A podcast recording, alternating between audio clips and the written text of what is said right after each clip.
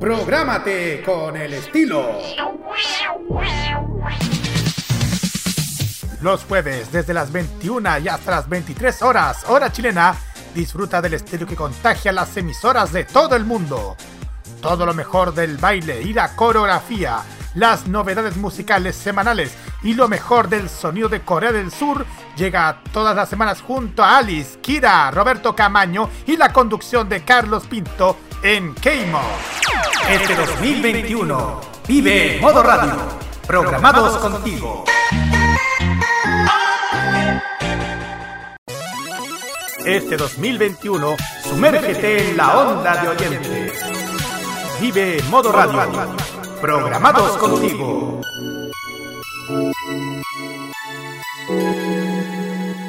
Desde hace cinco años, un grupo de frikis fugados de un laboratorio crearon una fórmula poderosa que transforma a cualquier persona en un fan del anime.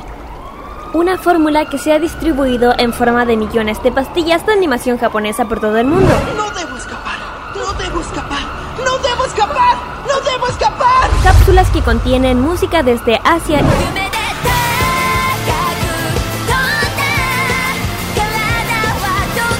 varios litros de jarabe con sabor a videojuegos, manga y cómics que se entregan cada sábado en la tarde. Desde ahora, Kirari Usagi Ojeda, Carlos Pinto, Dani Bru y Roque Espinosa levantan el telón de una tienda que atiende desde hace más de 200 episodios. Konnichiwa, Popular e yokoso. Damos inicio a Fanmacia Popular en modoradio.cl.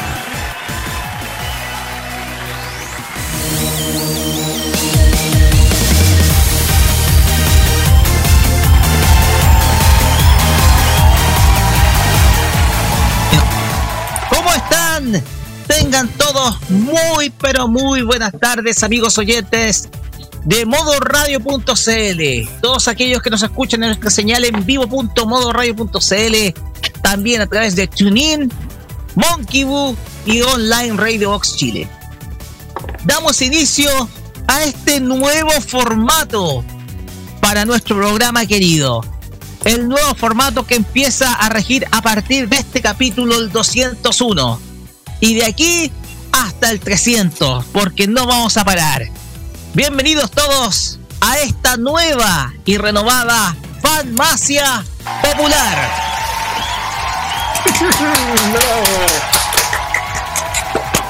Así es.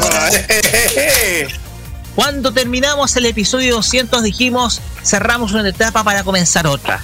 Y lo vamos a hacer precisamente con este nuevo formato que debuta a partir de esta semana, de este día 6 de noviembre, y que desde luego a todos ustedes los que nos escuchan, tanto a nivel, a, tanto en vivo como también en nuestra repetición y en nuestro podcast, les agradecemos muchísimo, porque sin duda alguna la continuidad de este programa es gracias a ustedes y gracias a todos los que creen en nosotros para promocionar sus emprendimientos, sus emprendimientos frikis y todos sus negocios de aquellos que, de lo que tanto nos gusta, que es la animación japonesa, los coleccionables y todo lo demás.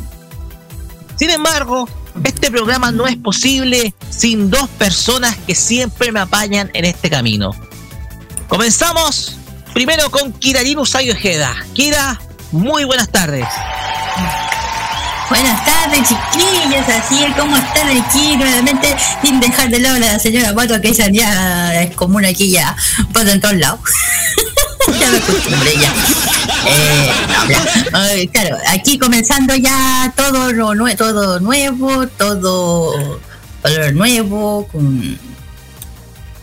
después de terminar, para empezar este capítulo especial, más que especial, feliz que lleguemos, ya, ya estamos del 201 a camino a los 300.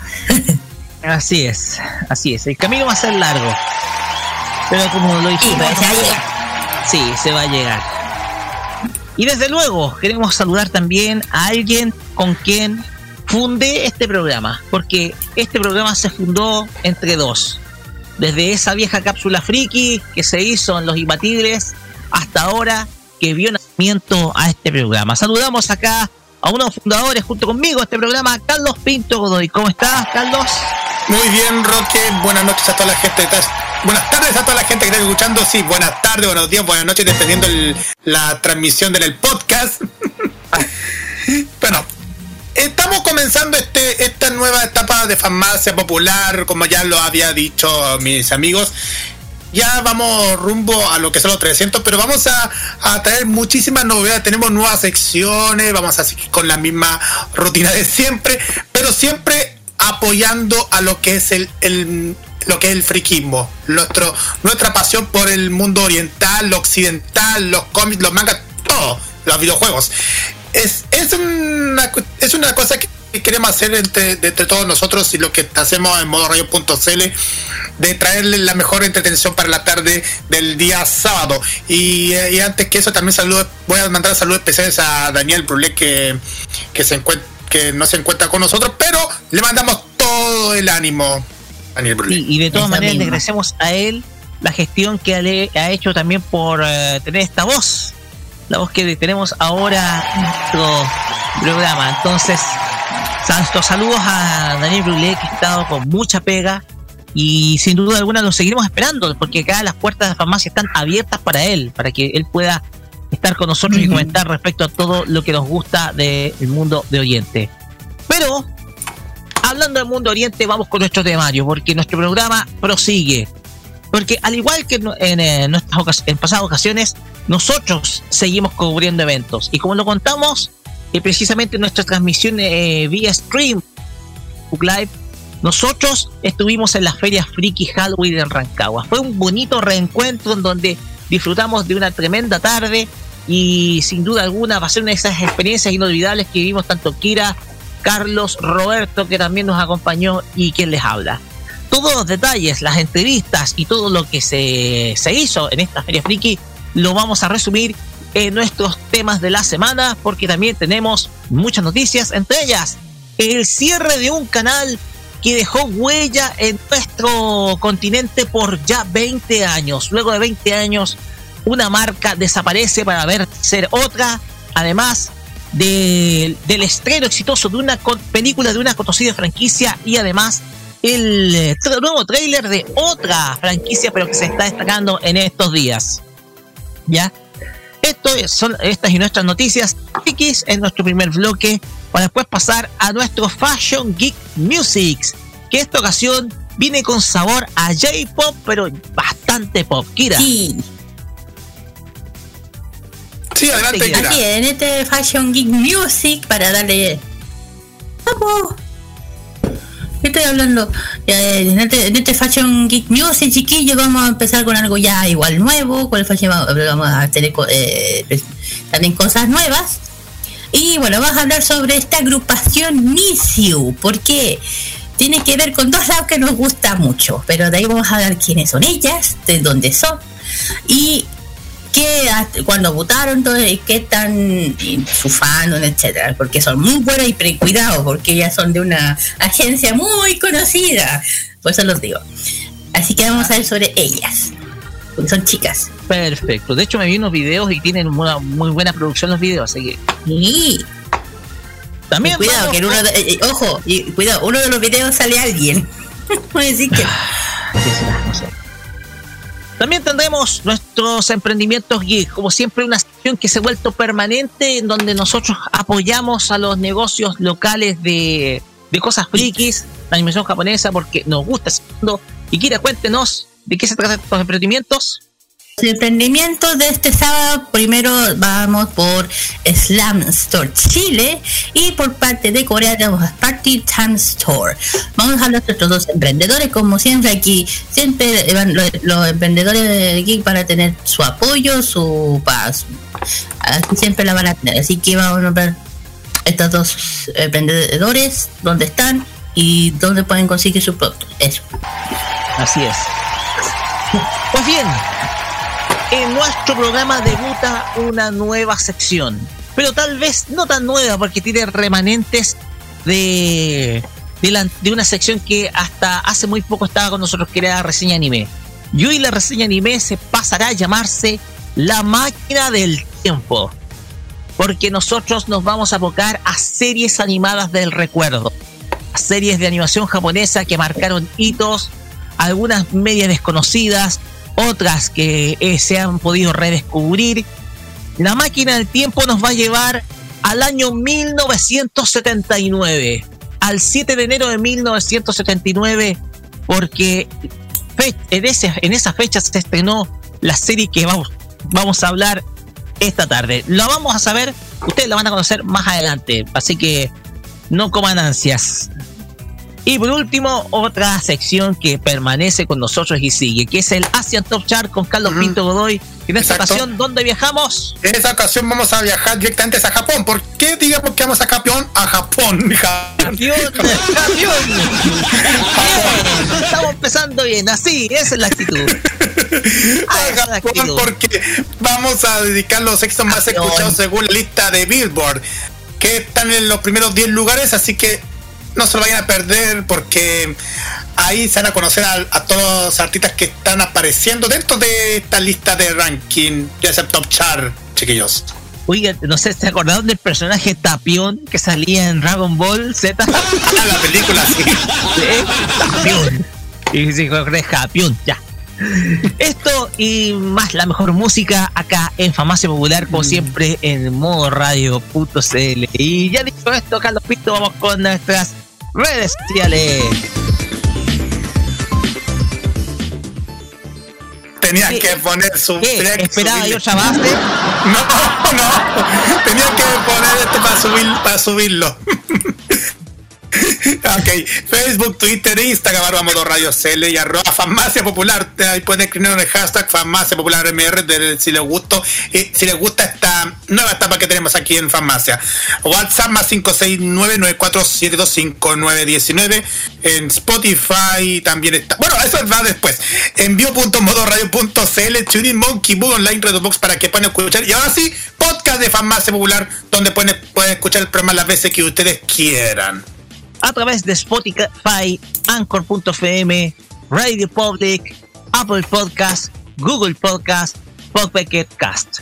A través de estos medios ustedes nos van a poder escuchar eh, tanto este los capítulos anteriores. Si ustedes quieren escuchar los capítulos de nuestras primeras épocas, también lo pueden hacer. Está todo ahí.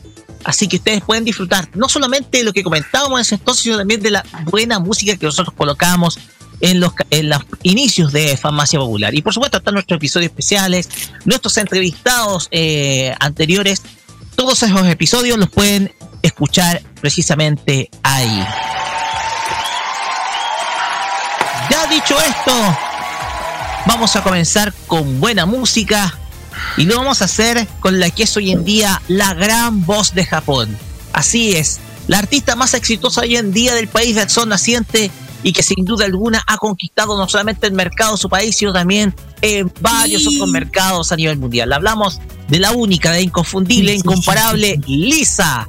Y en esta ocasión escucharemos el opening de la segunda temporada de Kimetsu no Yaiba, uno de los animes más populares en nuestros días. Vamos a escuchar a mm. Kiboshi en la voz de la inconfundible Lisa acá en esta farmacia popular capítulo 101, nuevo formato por modo radio. Vamos y volvemos con nuestros temas de la semana.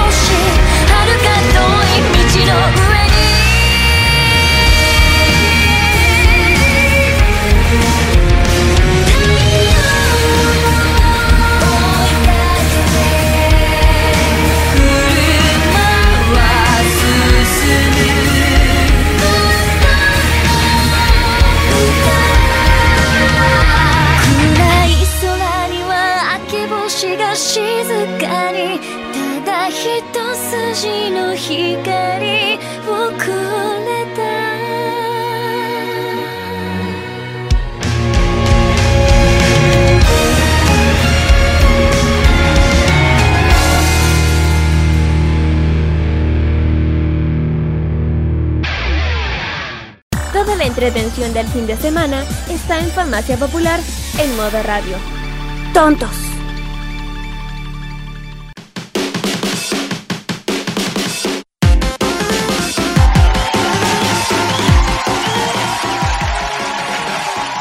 No, no somos tontos. No. ¿Y eso? Cuéntenos, Carlos, ¿quién es el personaje, la personaje que habla? Me suena a Ruri de Nadesco. Exacto, Es la misma, Ruri. Sí, qué hermosa, qué hermosa. Me encanta ese personaje de Nadesco. Me encanta. Me Mm. encanta, sobre todo como dije, tontos, idiotas. bueno, era la más inteligente y la más centrada de la serie, digámoslo. Me encanta. Ya. bien, continuamos acá en Farmacia Popular por modo radio y llegamos a nuestro primer bloque, que es el bloque de las informaciones frikis o temas de la semana, como quieran llamarlo.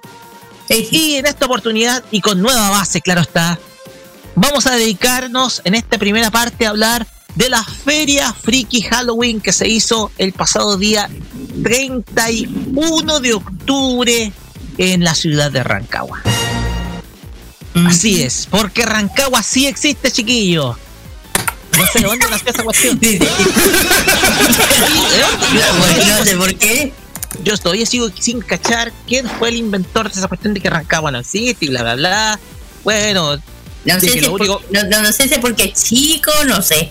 No sé, nosotros es, es bien, es, eh, bien capitalino Pero, eh, por lo demás lo dicho. Ya, pero bueno. No sé, pero yo de hace tiempo que escucho lo mismo, yo tampoco lo entiendo. Mi papá me dice, lo único que llama la atención en Rancagua es una cosa. ¿Qué cosa? El teniente. Es verdad, la mina. Claro, y mi papá, ok, sí, tienes razón. ok, tienes Pues razón. Ah, y el, y el estadio, y el estadio. Y el estadio estadio. teniente. El estadio que yo, yo he visitado, que ha sido visitado por varias generaciones de mi familia, el estadio del teniente. No, eso es otra historia.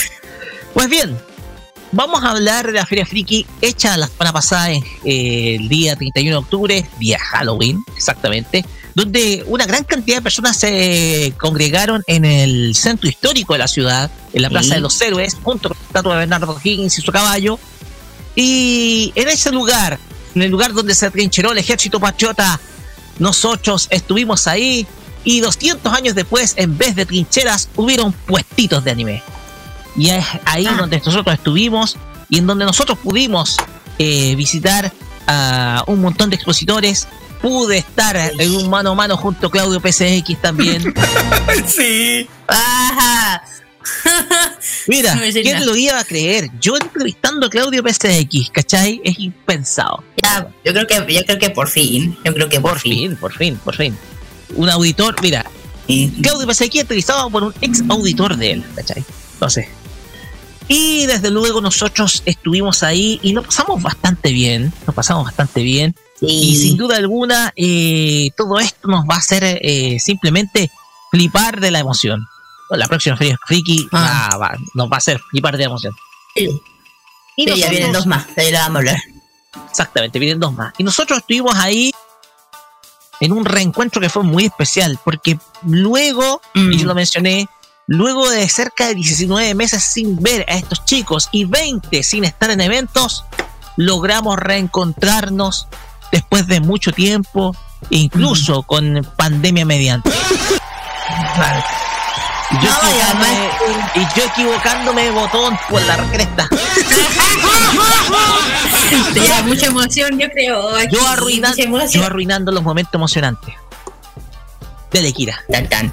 No, eh, no, no, claro, eh, yo con el Calo como, ya, fu- nos reunimos con el Roque después de tanto tiempo, además que era también una oportunidad de poder salir un poco de Santiago, de, de, de hacer un evento, de salir con, con un evento fuera, o feria mejor dicho, y además que fue con el Robert también, no fuimos solamente los dos, fue con sin también, y claro, después de tanto tiempo, pudimos ver a Roque, el encuentro fue bien lindo, y te, yo te voy a decir una cosa, por fin, por fin, después de tanto tiempo, te pude dar el regalo que te habíamos hecho yo, Carlos, hace mucho tiempo. Y yo digo, te juro, que yo, yo siempre me daba amistoso y lo decía, ¿cuándo te voy a entregar, pelado chico? Siempre le decía, ¿cuándo te voy a entregar? Y hasta que ya, por fin se dio la oportunidad y te lo, te lo pudimos entregar. Era un regalo que te teníamos hace, eh, no sé si era para tu cumpleaños o para la Navidad, una de dos fue. Y por fin se, se dio la oportunidad, lo pasamos súper bien en la serie Friki, también un, un, un, un saludo muy, simbolismo, muy grande a, pa, a don Pablo de la Feria Friki también. Uh -huh. Así es. Que siempre no tiene súper considerado, súper amorosa. Bueno, habla más, hablo, hablo contigo esta vez. hablo contigo, hablo contigo. El tema acá es que, a ver, el regalo de Saitama, antes que todo, tiene un simbolismo. Porque yo, más o menos por, no sé si fue por agosto o septiembre, yo tomé la decisión de raparme la cabeza. O sea, ya dije, ¿sabes qué? Enfrento mi condición, abandono el pelo, esta weá, no, el, el, agujero que tengo en la frente no me va a crecer. y me rapo. Me recordaste a Homero, no y, sé por qué. Y de esa manera, y de esa manera, yo parme al cero y volverme como Saitama. En lugar de que se me cayera el pelo haciendo ejercicio, lo hice por una cuestión personal, digamos. Entonces, por eso el simbolismo de la figurita de Saitama. Eso no, y hazme con la polera que tiene. Nada con su polera claro. que es icónica, su polera. Exactamente.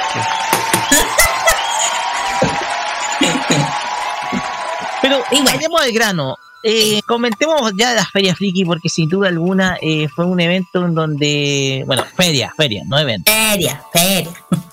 Una feria que congregó a muchos expositores a lo largo de a lo largo no solamente de no solamente de las no solamente de la ciudad de Rancagua, solamente de Santiago y también de varias otras regiones. Claro. Nosotros estuvimos ahí eh, viendo el evento. Ustedes eh, ustedes pudieron ver nuestro Facebook Live en donde ustedes pudieron pasar y ver cómo cómo se desarrolló. De hecho, yo dije, hicimos las entrevistas y la cobertura en el momento indicado, que era más o menos bordeando sí. el mediodía porque después, a la hora de las 2 de la tarde, el lugar se llenó. Sí. Totalmente. Entonces, no se puede ni caminar. Exactamente. Entonces, porque ustedes vean la envergadura que tuvo precisamente el, el hecho de el hecho de cubrir precisamente un evento como es el la Feria, la feria. Entonces, uh -huh. entonces, para nosotros es siempre una cuestión de orgullo el estar cubriendo cada feria friki, porque para nosotros es una cuestión que simplemente no solamente nos gusta, sino que nos permite también difundir diversos negocios de este estilo, comida ambiental, uh -huh. también eh, coleccionables, eh, muchas otras cositas. Entonces, todo esto es retro, una... Cosa retro. Exactamente, cosas retro. Entonces, todo esto es un punto de encuentro que sin duda alguna a nosotros nos hace, eh, no solamente nos gusta, sino que también nos gusta cubrirlo y difundirlo también a la gente para que pueda conocer cada uno de estos negocios frikis a los cuales estuvimos visitando. ¿Ya? Uh -huh. No sé si hay algo más que quiero opinar sobre todo, Carlos. A ver, ¿qué puedo explicar? No, sí, estoy de acuerdo con cada uno de ustedes. Igual este, esta, esta feria, lo que fuimos nosotros y que ustedes lo pudieron notar a través del Facebook Live, eh, se notó muchísima gente que ha podido asistir. Les digo, en la, durante la mañana ahí la gente de a poco estaba llegando, pero justamente el momento peak de, de, de la feria era recién en la tarde, porque se llenaron muchísima gente, hasta incluso expos, hasta, pues, decir, hasta incluso eh, cosplayer, bueno. gente que mmm, se puso cosplayer de cualquier personaje del anime y de los videojuegos. Hasta nos dimos cuenta que había habían algo de, de un Pikachu gigante o um, de otros personajes que no podemos mencionar. Sí, ese. Pero lo más curioso, lo más curioso es que, que la gente se, se, llenó toda la plaza para poder asistir a la feria durante la tarde. Y esa es la segunda vez que vamos a arrancar, chiquillos. Ojo en esto. Claro, segunda, más o menos, sí. La segunda vez que fue, vamos y no, y estaba bien entretenido, mucha gente llegó, claro, con cosplay después de tanto que no uno lo hace. Volver un poco a esto y bien entretenido, claro, con los expositores que ya conocemos ahí, dando todo, animándolos también. Y oye, de, entre todos los otros, el que más parece que aprovechó la serie friki fue alguien, fue Rader. Prácticamente. prácticamente se, se fue con todo. prácticamente. Se la aprovechó. Exactamente. Exactamente. Entonces, eh, fue un, punto, un lugar donde nosotros pudimos disfrutar de un bonito reencuentro eh. y en el lugar indicado, pues, ¿cachai? Porque acá hay alguien que jugó de local. Ah, sí, tú. Entonces yo nuevamente serví de guía. para este grupito que está acá. Exactamente, fui de guía para el grupito que está acá y obviamente cumplimos con todas las normativas sanitarias. Sí, a conocer, más, a conocer más de esta histórica ciudad. Exactamente. Oye, digo una cosa, te voy a decir una cosa, menos mal que no fue de noche porque donde, supuestamente donde estábamos parados habrán habido muchos muertos y justo estábamos en Halloween. Exactamente. No, si les digo, chiquillos, cuando les digo, chicos, cuando nos fuimos de vuelta, ahí notamos que la gente empezó a... Habían personas que están a punto de llevarse su, su dulce. Ah, Exactamente. lo hablo, lo hablo de otra, de otra, de otra perspectiva. Ajá, ok. Ajá. Entonces, entonces eh, fue una bonita, una, hermosa feria friki. Eh, estuvo bien distribuida. Los lugares de los locales estuvieron bien distribuidos porque si tú te das cuenta la plaza es amplia. La plaza es muy amplia, entonces es un lugar en donde se, se facilita el, precisamente el, el distanciamiento social, Porque muchas veces nos hemos dado cuenta que lugares como el Parque Gómez Roja eh, son lugares que son muy difíciles de, mantener el distanciamiento. Entonces, la plaza de Rancagua era un lugar perfecto para hacer la feria friki. Y aquí hay que darle gracias a la ilustre municipalidad de Rancagua. Mm. Sin duda alguna, eh, las, la ilustre municipalidad de Rancagua y, y desde luego su consejo, o sea, su consejo, eh, su consejo municipal, el cual eh, autorizó precisamente este, esta feria friki, consejo municipal encabezado por su alcalde, el señor Juan Ramón Godoy, eh, dieron la oportunidad de que un evento como este se realizara por primera vez. Entonces, eh, la cuestión acá es que también aquí hay un papel de parte de los actores públicos en donde se dan precisamente las facilidades para que puedan, por ejemplo, realizar estos, estos encuentros que están pensados precisamente para difundir el emprendimiento, pero un emprendimiento distinto, que son los emprendimientos relacionados con entretenimientos que, son muy, eh, que son, eh, que tienen una gran cantidad de seguidores. Entonces, la cuestión acá es que aquí hay un, aquí igual hay que sacarse el sombrero precisamente por el, por el, señor alcalde don Juan Ramón Godoy y su consejo municipal, el cual eh, sin duda alguna ha permitido que esta actividad pueda desarrollarse de manera segura y facilitando también todos los recursos habidos y por haber de la ciudad. Así que también hay que agradecer de ello al, señor alcalde y su consejo municipal.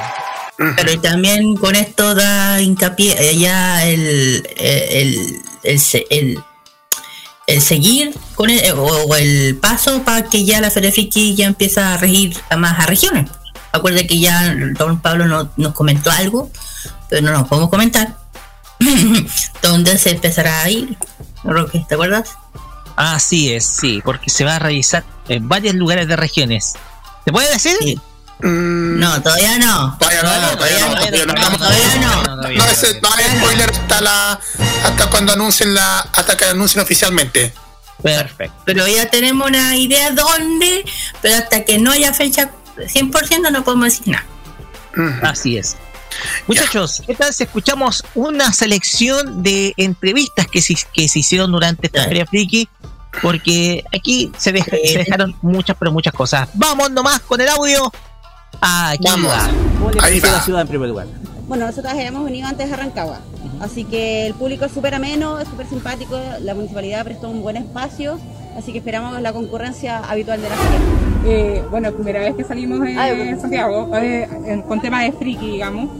Eh, la verdad es que tampoco es lejos, así que es una buena instancia, se agradece a la feria que se, esté expandiendo, digamos, Excelente, lindo viaje, lindo lugar, se ve súper animado, así que esperamos que el día sea... Sí, estamos emocionados, primera vez que estamos aquí en Rancagua, así que... ¿Cómo la has visto? ¿Cómo, cómo, crees que vaya a estar? Eh, esperemos que bueno, ya. que venga harta gente a conocer las pymes tanto de acá, de Rancagua, como de Santiago que vinimos. Pues. bueno, nosotros llevamos algunos años yendo a eventos como que comprando figuras, claro. Eh, intentando expandir personas para, claro, siempre tener más para ofrecer al público. Nosotros hacemos productos de anime grabados principalmente en láser, en madera. Y ahora nos estamos dedicando al tema de la sublimación, también con cortes personalizados, diseños personalizados, tacitas, Pokémon. Muy bien. Bueno, este es un emprendimiento familiar. Se, se dedica a todos los eh, caramelos asiáticos y comida asiática. Que generalmente de Corea y Japón. Sí. Y el emprendimiento también de coleccionables, de cultura asiática y todo lo que es armable. Feliz de estar en Rancagua. Felicidades. Tam- También estamos felices de estar en Rancagua acompañando a la Feria Friki, porque donde la Feria Friki está, nosotros estamos también. Cuéntenos más sobre su negocio. Ya, mira, nuestra tienda se dedica al tema de los bordados y estampados. Ya, la mayoría de los productos son fabricados por nosotros. Las billeteras, los monederos, ya, los cojines, eh, todo eso lo hacemos nosotros. Los bordados de los gorros, excepto las poleras. ¿Ya? Perfecto. Así que la mayoría, el 80% del puesto es fabricado. Bueno, nosotros acá estamos- hacemos lo que normalmente no podemos conseguir o no conseguimos cuando éramos más chicos. Entonces, por ejemplo, siempre fan de Britney Spears o nunca conseguí nada de Britney Spears, así que ahora como adulto independiente solo hago a las personas que tienen los mismos gustos que yo. Y mezclando un poco los gustos de mi esposo con los míos. Por ejemplo, el mío es Britney, a él le gusta, a él le gusta el metal, entonces hacemos la Britney metalera, Chayanne metalera. Y básicamente es todo cultura pop, más que todo la, de los Hola, bueno, nuestra tienda es únicamente de productos de Pokémon. Eh, son desde el... Bueno, nosotros partimos desde el juego de Pokémon Go. Por eso partíamos vendiendo cosas de, de los equipos y terminamos llevando ahora más peluches, más de todo. Así que hay de todas las cosas que se le ocurren. Hay varias cosas que las hacemos nosotros. Ahí están, por ejemplo, los bananos que hacemos nosotros. Eh, las bolsitas, los polerones también son hechos por nosotros. Bueno, igual hay harta gente. O sea, uno viene con toda la fe de, de poder vender, pues, pero igual hay harta gente. Ya se han llevado varias cosas. En- sí, entonces igual, igual bacán venir a otras regiones o a otras partes de, de Chile, más que nada. Una, una expandirse como tienda y otra también de disfrutar de, disfrutar de la cultura. Hola, ¿cómo estás? Hola. ¿Es tu primera vez? Sí. Viniendo acá a la Feria Friki. Bueno, es la primera ocasión que está acá en Rancagua, pero ¿cómo estás pasando? Más o menos bien. Más o menos bien. Pero igual, te- disfruta, disfruta más del- de tu paso acá, ¿ya? No tiene nada más que decir. No. Sí, más o menos tímido. Ya, ya, no te preocupes. Listo, muchas gracias. Chao, chao. Hoy día, mira, lo nuevo que traje son unos manchos ¿Ya? de diseños que son así. Ah. Se apretan, son llaveros, son llaveros, atrás tienen colita. qué kawaii. ¿cachai? Y bueno, y la, la libreta he hecho cosida, Ya. de todos tipos, de estuches, los bolsos y las poleras. Muy bien. promocionando Ah, las poleras. Sí, esta la tengo en preventa, mi polera. Ah, ya, esa última, sí, está en 20 o- 26, pero ahora la traigo a 24, más el póster chiquitito. Sí, primera vez en Rancagua, participando, feliz, nos gusta mucho el ambiente, súper grato todo. Y tratamos de traer un poquitito de todo, así que poleras, calzoncitos, eh, un poco de papelería. Así que la idea es que puedan encontrar, ojalá, ese detallito que quieran regalar cuando nos visiten. Ya. Y también hacen como a pedido, ¿no? Cosas Por así como supuesto, se hace personalizado. De Ah, ya. hecho, mucha de la papelería que trabajamos la hacemos nosotros, así que cualquier cosa nos pueden contactar. Hola, ¿cómo están chiquillos? Bueno, cosplay. Bien, ¿y ¿de qué estás tú? estoy de Canao. De Canao, ¿ya? Y aquí está. Sí, de Kimetsu. De Kimetsu, ¿y usted de qué está? De Shinobu. Shinobu, ¿su personaje favorito? Sí. Sí, bueno, uno de tantos. Ah, de cada uno. De tantos, sí. Ya. ¿Y cuánto fue primera vez que en Rancagua? en la Feria Friki, digo yo. Primera vez en la Feria Friki. Primera vez. Y de Sí. verdad estamos muy emocionadas y es súper. No dormí. Ah, no, no, dormimos no, no, no. No, no se entiende la emoción. Bueno, pues, pásenla bien en la feria, pues, ñoñenan, ñoñen mucho, está muy bueno sus coplas, chiquillas. ¿Y es, bueno, y algún más, alguien, al- alguien de la serie que le gusta? Tanji, ¿cuál le gusta a usted? A mí, mi esposa, mi novia, mi toda, Zenitsu. Ah, ¿y usted? De mi parte estaría Tanjiro Ya. y de las dos, Sabito. Ah, muy bien. De la mano de compartida. Ah, está bien. También de otro anime, pero ya... Está bien, pues muchas muy gracias chiquillas, pásenlo bien, sigan ahí. Está muy bueno sus cosas, chiquillas, muy bien. ¿Cómo está? Bien, bien, usted. Bien, ¿y usted, pues cómo ha estado aquí pues, en la feria de Rancagua, primera vez? Sí, primera vez. ¿Y? Eh, buen recibimiento de la gente, bastante agradable el ambiente, así que la plaza está súper bien, así que bien. ¿Y le costó llegar o todo bien? No, todo bien. Todo bien, sí. perfecto. Sí. Bueno, dice a la gente, ¿dónde está el puesto? ¿Qué número está? Estamos en el stand 28, ah, eh, casi en el centro de la plaza. Eh, estamos con Pixela y con Jambox Retro. Ya, perfecto. Muchas gracias, Ya, como siempre. Jambox siempre. Buen amigo nuestro con su mini consola, con todas las consolas retro. ¿Cómo están? ¿Cómo están? Estamos nada más y nada menos. Los voy a retar de nuevo. ¿Por qué? Porque nunca avisan. nunca avisan. Y uno acá viene a vender. Exactamente. ¿Cómo ha ido, chiquillo? ¿Lo Bien, ¿cómo estás. Claudio? Bien acá. De hecho, soy de. O sea, no digo soy dueño de casa porque soy de la región, pero igual. ¿Cómo la ¿De. Sí, soy de Requinoa. De Requinoa. Ah, Sí. qué bonito lugar. Así es. ¿Cómo lo ha pasado acá en Rancagua? ¿Cómo ha estado el día? Tranquilo. Ha estado tranquilo. Bonito acá. Muy bonito. Se nota que la vida es más relajada. ¿O Exacto. no? Sí, no. ¿O no? sí. Es verdad. Es verdad. Está súper relajado, de hecho. Sí, se nota la vida más relajada. Me gustó. Así Aparte, es. aire puro y la conexión de internet funciona mejor. Exactamente, no, sí, es verdad. La conexión acá es mucho mejor que incluso acá de Santiago, no se satura. Sí, el, el- por lo general en las otras ferias siempre no funciona el internet, no funciona Bluetooth, no funciona nada. Y acá todo de maravilla. Cuéntanos, eh, ¿qué es lo que estás ofreciendo a la gente acá? Eh, ramens y cositas dulces asiáticas, bien ricas. Así es. Oye, eh, disculpa, disculpa. Eh, no sé, eh, cuéntanos, eh, ¿cómo ha estado el día por lo menos? ¿Cómo lo ha, ha estado? No, ¿Cómo es que partió hace poquito, porque la feria está partida un poco más tarde. Como mucha gente venía de Santiago, partió más tardecito, como a las 12, pero no, todo bien, bien. Ojalá que llegue más gente. Claro, así es. Pues bien, redes sociales. Cotocotoquín.cl Sí, así es. Muchas, Claudio. Eh, muy bien. Sí, mira. Oye, ¿te quiero hacer una confesión? Mira, Depende. sí. Yo romántica no puede ser porque está mi marido acá. Claro, no. Entonces no- No, yo escuchaba, mira, yo escuchaba tu programa. Eh, romántica no puede ser. sí, yo escuchaba tu programa eh, más o menos con el 2003, 2004, junto con mi 20 hermana. años atrás. 20 No lo- años lo atrás. ha superado. Exactamente. Y de hecho, en YouTube subí el audio de la nominación.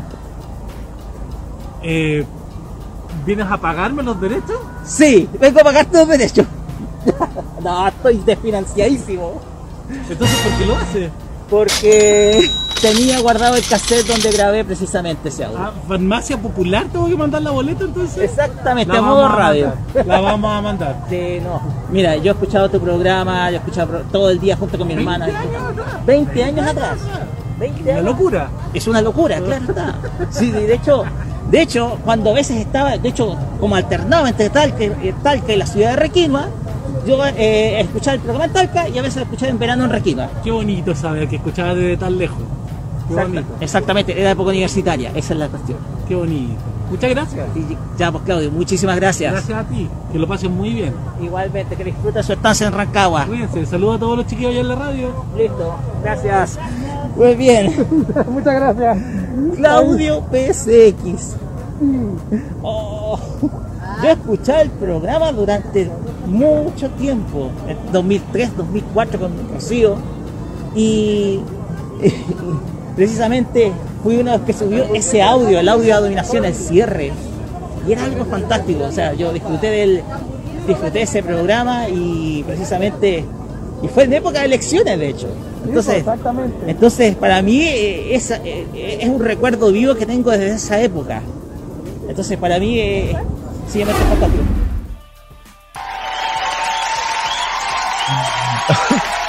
Y tenía que cerrar con ese, con ese, tenía que cerrar con ese audio. Sí. Momento histórico. Porque con quien A ti, ¿qué nomás porque- que te ocurre? Así es. Después de cerca de 15 años, y más incluso, conozco y entrevisto a nada menos que al gordo Claudio PSX, weón. Mira. ¿Quién lo iba a pensar? Porque yo lo conozco hace muchos años ya. Sí, pero hace más años. es que yo no lo creía, porque como yo en ese entonces estaba estudiando en Talca y escuchaba el programa, yo jamás pensé, oye, y si conozco, me gustaría conocer algún día a los chiquillos de la red 100. Pero qué maravilloso fue entrevistarlo. Fue maravilloso. Momento de. ¡Hala! Ojalá que nos vamos a encontrar, po, eh, al- a, a Claudio. Claro, y eh, ojo, eso sí, no sé, siempre con esa la respuesta que siempre hace el Ravel cuando nos encontramos con el PSX que le hicieron una al Carlos y me estáis diciendo. Por esa pregunta que le al yo no voy a decir qué fue. Lo que pasó el imbatible Roque. Claro, por Ah. eso que le preguntaron y dije, ¿en serio? Mejor no lo voy a ni mencionar, por eso yo me quedo callado. No soy para humillar gente, sentido. Muchachos, nosotros, eh, ya para ir cerrando, nosotros seguimos extendiendo el- nuestro compromiso con Feria Friki de seguir apoyando esta iniciativa, porque para nosotros es importante que todos estos emprendimientos, ya sean locales, eh, regionales y obviamente Ujú. también los de Santiago, puedan tener apoyo y más aún en estas épocas complicadas de pandemia. Nosotros vamos a seguir apoyándolos, esperemos estar eh, en varias otras partes, varios otros lados, y sin duda alguna todo esto es una es una obra que simplemente se hace para apoyar a todos los negocios frikis. Y sí nosotros vamos a estar siempre apoyando a cada uno de estos negocios en eh, donde quieran que vayan. Así que gracias a la Feria Friki por eh, visitar una ciudad que quiero yo mucho como es Rancagua porque sin duda También la Gamer, también Auta Gamer. y también la gamer obviamente. Oye, también el Auta Gamer, no puedo dejar de lado el Auta Gamer, pues ahí está, de ahí está el PC equipo. Así es. No lo podemos dejar de lado. Así es. Bueno, Pues bien. Y ojo, que nosotros hicimos un regalo muy especial a Akira al final de la transmisión. Ay, sí. No me lo esperé. Sí, gracias, sí, sí, sí. yo- claro, que al final de la de, cuando ya hicimos el final, me sorprendió el chiquillo como era ya bueno, mi cumpleaños y como soy de esas personas que no espero que de las sorpresas que me den, que me lleguen como que, que me sorprendan, lo hicieron. Y no, se lo agradezco un montón, chiquillo, de verdad, de mucha emoción. Eh, yo no soy de lágrimas, pero me llega, eso sí. Te lo agradezco, de corazón. Me dieron algo que algo que a mí me encanta, que todos ellos ya saben que con ellos, por ellos, no puedo decirles que no. Eh, en un disco de Stray Kids y al Calito, al Raver, muchas. A, a todos los chiquillos, más que nada, también al Nick, a los demás. Gracias. y todavía me faltan de mi colección, pero este era el que más quería, así que gracias. Gracias. Pues bien, Descansé cambiamos el tema. Cantan, mira. Así es. Cantan, mira. Cambiamos el tema, chiquillos. Porque aquí eh, vamos a hablar de otro tema, porque tenemos más noticias. Y hay una noticia que sin duda alguna impactó a muchos durante esta semana, porque se termina un canal que durante 20 años estuvo presente en nuestro continente. Estamos hablando de nada más y nada menos que de Boomerang Latinoamérica. Y Carlos Pinto, cuéntenos, en resumen, qué fue lo que pasó. Usted que es experto en canales de televisión, comunicación y, y todas las cuestiones, cuéntenos. Exactamente. Bueno, ¿Qué va a pasar con, Car- con, eh, con Boomerang, con la señal sí. de Cartoon Network? Ya, les digo chiquillos que ese este es el fin de una era para Warner Media Latinoamérica, porque como ya lo dijo Rocket Boomerang es próximo a desaparecer de este lado del mundo. Este cambio fue confirmado mediante un aviso de la operadora de TV Paga Sky en Brasil a todos los clientes y se dio a conocer que este canal finalizará sus transmisiones el próximo miércoles primero de diciembre de este año para dar paso a una nueva señal a la que se denomina Cartoonito. ¿Por qué se preguntarán esto? Cartoonito es la marca de contenido preescolar de Warner Media, orientada a niños de 2 a 6 años. El canal tuvo su origen en primer lugar en el Reino Unido, donde se inició sus emisiones el pasado 4 de septiembre del 2006 con un bloque de programación de 9 horas dentro de una señal de Cartoon Network, para luego transformarse como canal propio el 24 de mayo del 2007. De ahí entonces la marca se expandió a varios países de Europa, Medio Oriente y África, aunque en algunos territorios con menos suerte que en otros. Toma por ejemplo lo que pasó en España, que la cerraron, bueno, cosa esperarse. Esta historia cambió ya recientemente el 17 de febrero del 2021, cuando Cartoonito fue presentado en los Estados Unidos tras los planes de Tom Ashen y todo el equipo de ampliar el público objetivo de Cartoon Network. Finalmente, ha debutado este bloque en dicho país el 13 de septiembre, también, eh, primero en HBO Max y también como sección en Cartoon Network Latinoamérica, como un bloque diurno de 8 horas a los días de la semana, eso es Cartoon Network Estados Unidos, de 6 de la mañana a 2 de la tarde hora del este, y dos horas los días sábados y domingos de 6 a 8 de la mañana, también hora así del este de Estados Unidos. Esta llegada a Latinoamérica ya se había confirmado el pasado mes de junio a través de un tráiler de presentación por parte de una editora audiovisual de Warner Media, en el cual se pudieron apreciar producciones precuelas tanto originales como adquiridas e incluso algunas que forman parte de la grilla de Boomerang en Latinoamérica, como el caso de Masha y el oso. Pues bien, chiquillos, esto, como ustedes saben, ya, mm, ya se anunció definitivamente que el estreno de Cartoonito va a ser el primero de diciembre. Boomerang, como ustedes saben, se despedirá luego de 20 años, porque como ustedes saben, el canal nació, lanzó el primero de julio del 2021 con una trayectoria bastante particular. 2001. Exacto, 2001. Gracias. Enredé.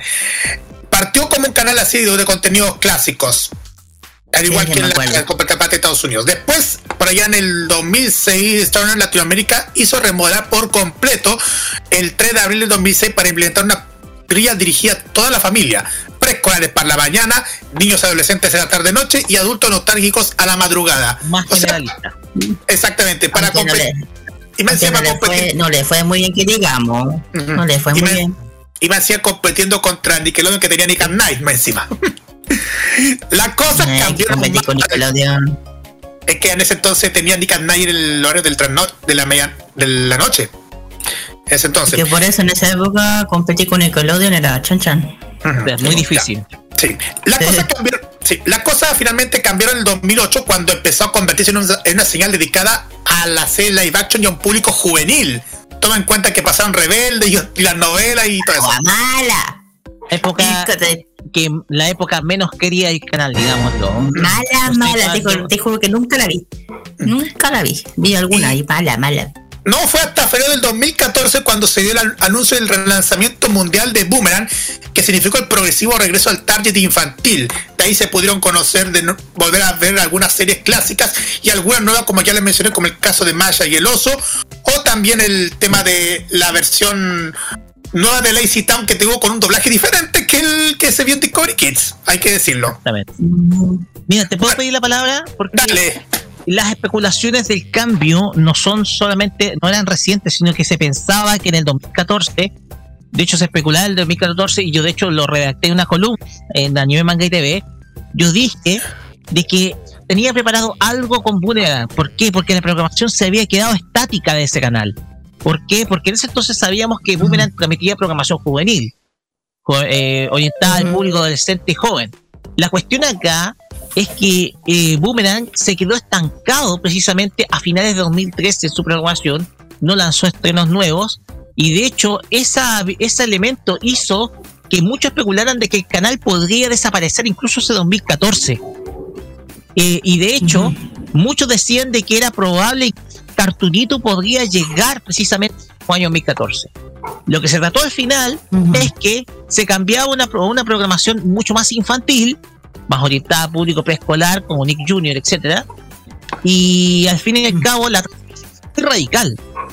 Fue demasiado radical la transformación, pasando de un público adolescente joven con series live action juveniles y todo lo demás, y a, una, a esa transición a series muy, pero muy infantiles. Con, retomando un poquitito lo que era la programación antigua de Cartoon Network, porque exhibían las clásicas, la serie clásica, las chicas superpoderosas. Entonces, De hecho, eh, muchos programas del Cartoon Network se empezaron a adaptar ahí después. Exactamente, ese fue el comienzo de la transición y ahora vemos que el Turner decide eh, eh, reorientar definitivamente el canal, o sea, mantener la programación pero eliminar el nombre Boomerang a Cartoon y cambiarlo por Cartoonito, que era que es una marca hecha para los canales, eh, los- eh, hecha para un canal completamente infantil. Tú tienes una actualización, Carlos, dínosla. Exactamente, ya para cerrar este tema, eh, se anunció que la, que la operadora chilena Entel, no vamos a, la no vamos a mencionar eso, pero ustedes saben cómo No, son igual, los operadores. Ya. Notificaron a los clientes el cambio de Boomerang a Cartoonito a partir del 1 de diciembre Sí a, través puede, del, sí a través del correo. A bueno, eso se verá a través de la frecuencia. En el servicio satelital, ahí sí, Boomerang está actualmente en la, fre- en la señal 13, mientras que Cartoonito estará en la frecuencia 8, eso en el caso de Entel. Con esto, este país nuestro se convierte en el cuarto en anunciar el lanzamiento de este nuevo canal preescolar de Warner Media, después de Argentina, Colombia y Uruguay. Espera que se confirmen también los otros sistemas operadores de pago. Lo van a hacer. Lo van a hacer. Pues bien, listo. Vamos a la siguiente. Vamos a la siguiente noticia porque estamos apurados.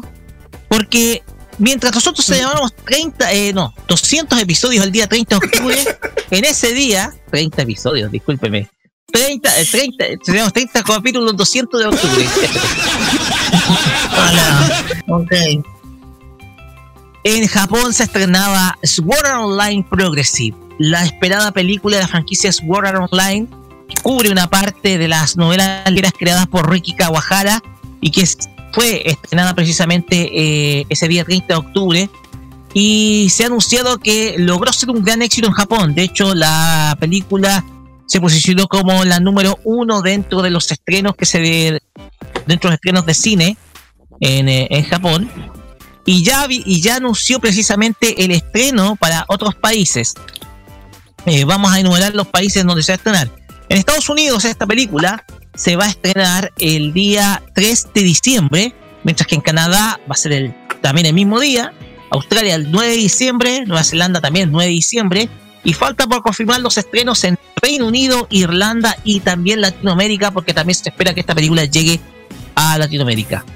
No solamente se estrenó la película Sword Art Online, sino que también se dio el anuncio de que va a haber una nueva película próximamente de la franquicia, la cual se va a estrenar el próximo año 2022. No hay fecha exacta, pero se anunció al final del estreno de la película, al final de los créditos, de que una nueva película está en preparación y en donde precisamente las historias de Kirito y Asuna podrán volver precisamente en formato de cine el próximo año 2022 con esta saga que va a ser Sword Online Progressive.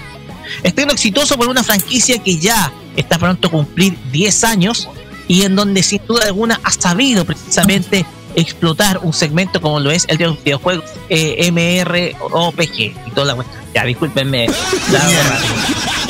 No, no, no, no, sí está bien. Me- eh, yo comentario. ¿Ah? ¿Comentarios? Eh, sí. Bueno, comentario, bueno, no, bueno, yo de World Online yo me quedé con la primera y segunda temporada. Yo siento que ya le están estirando mucho el chicle y una cosa bien chica, bien chico. eh, hablando de World Online, hace poco promocionaron el estreno de Tenet en Japón con un especial elaborado con, con Marvel. Mira para hasta dónde fueron. Mira tú. Ah, Mira hasta dónde fueron. Ah, con Marvel. Mira tú. Agua rara. El tema acá es que precisamente la cuestión es que es que Sword Art Online es una franquicia que, que ha sido exitosa. Lamentablemente, Kirito como personaje no es justo de muchos de los fans de la animación No. japonesa por, por precisamente muchas características que describen como un personaje demasiado invencible, una especie de Gary Stewart y toda la cuestión. Pero la cuestión es que eh, eh, es exitoso en Japón y lo ha demostrado con el estreno de esta película porque espere- lo que sí es que esperemos que no les tiren tanto el chicle. Me han comentado de que la serie, Sí, lo que- las novelas ligeras están por terminar o ya terminaron. Entonces, la cosa acá es que la historia de Kirito y Asuna va a continuar. Vamos a ver. Vamos a ver. De hecho, el- la película Ordinary Scale, que se estrenó hace varios años atrás, si no me equivoco, 2017, también gozó de un gran éxito, que es un spin-off precisamente la obra. Y desde luego vamos a esperar a ver qué es lo que nos trae preparado Ricky Kawahara. Eh, Él es autor original de Sword Online, también creador de Axel World.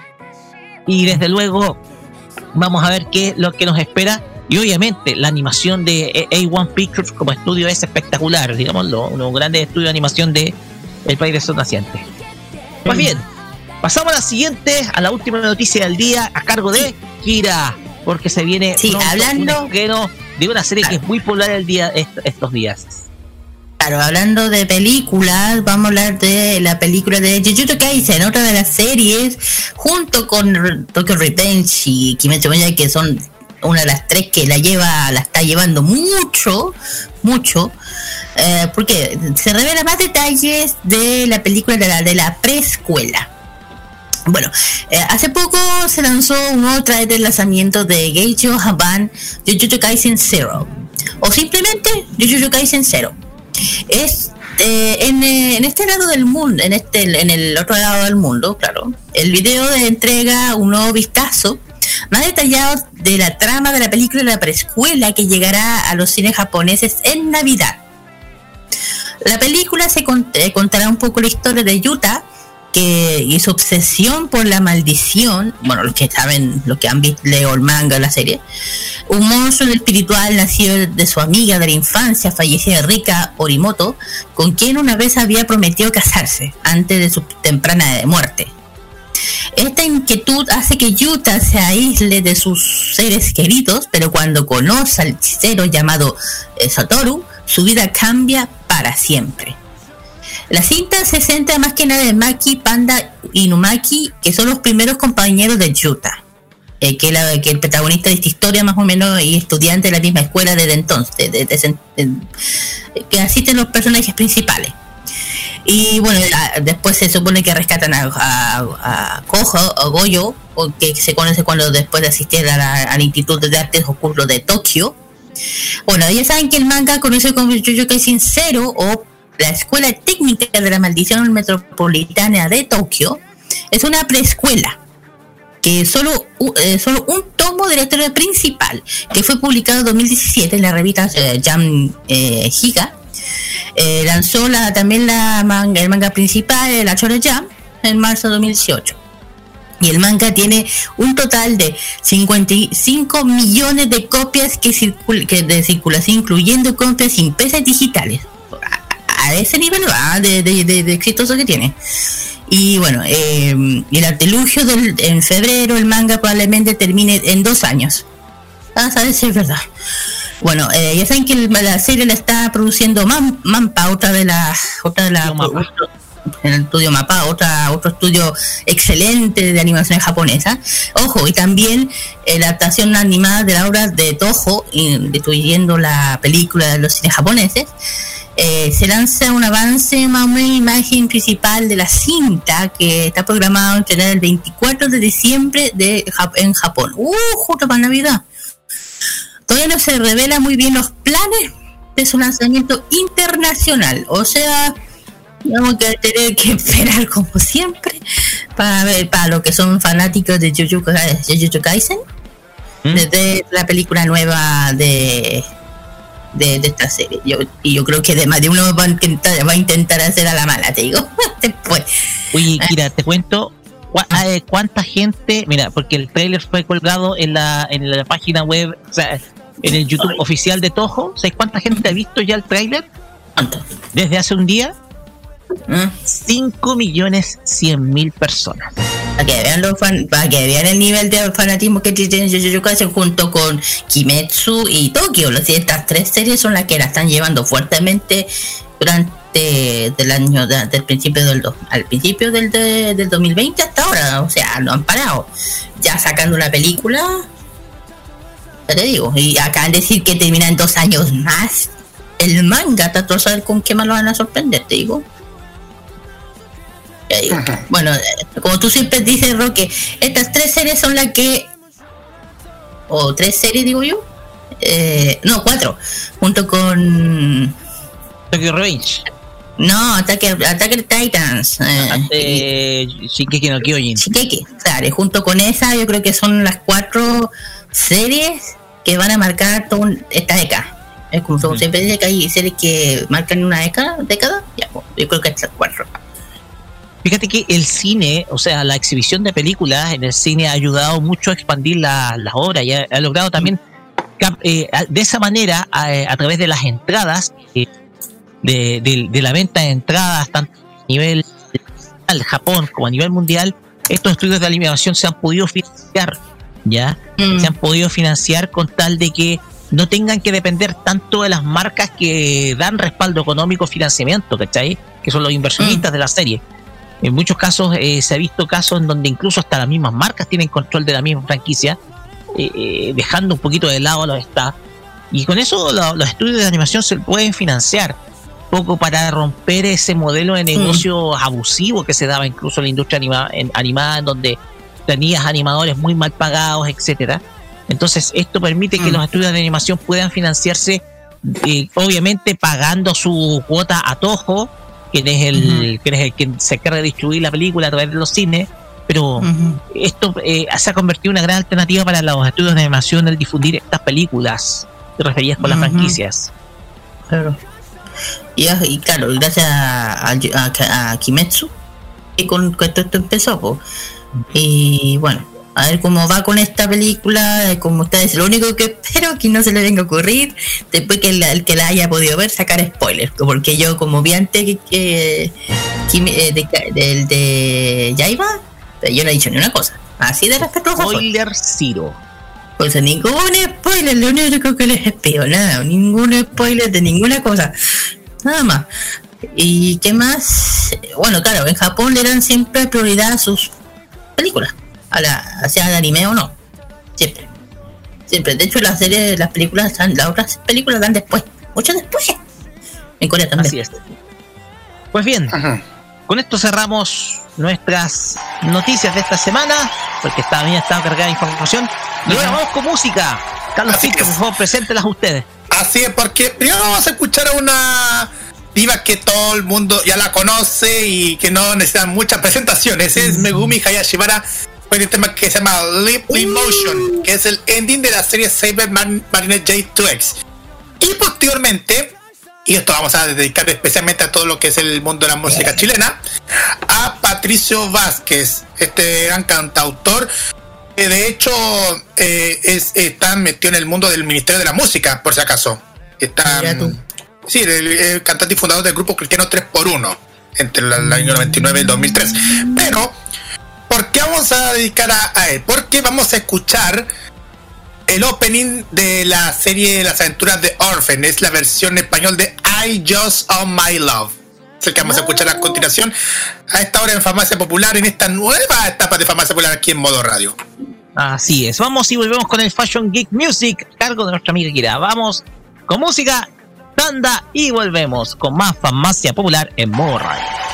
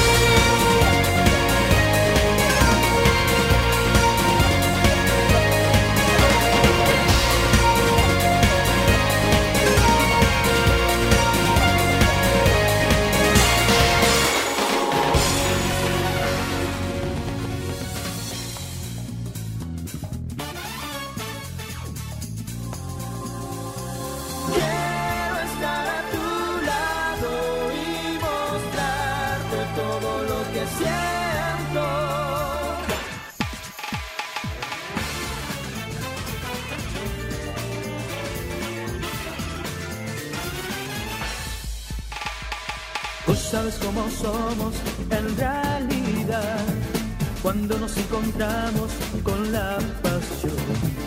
Sabes que no pensamos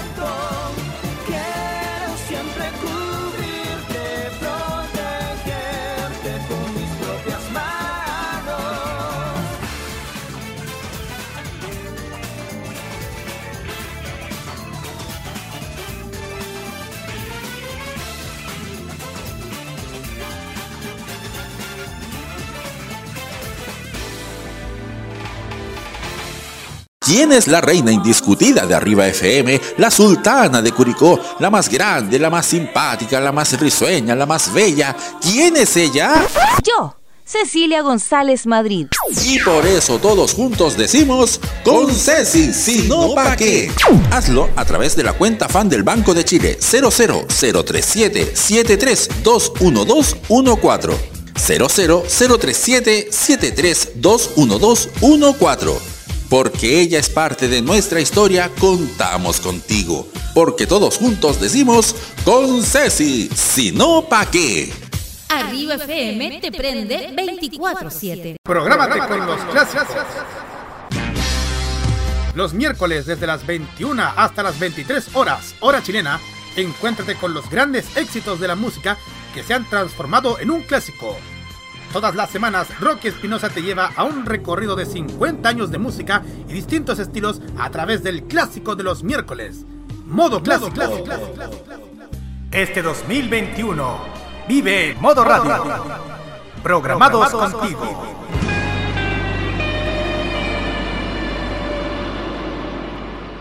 Este 2021, disfruta de todo el humor y la entretención. Vive Modo Radio. Programados contigo. Toda la moda de Oriente y las curiosidades de Japón están junto a Kira, su fashion geek, en Farmacia Popular.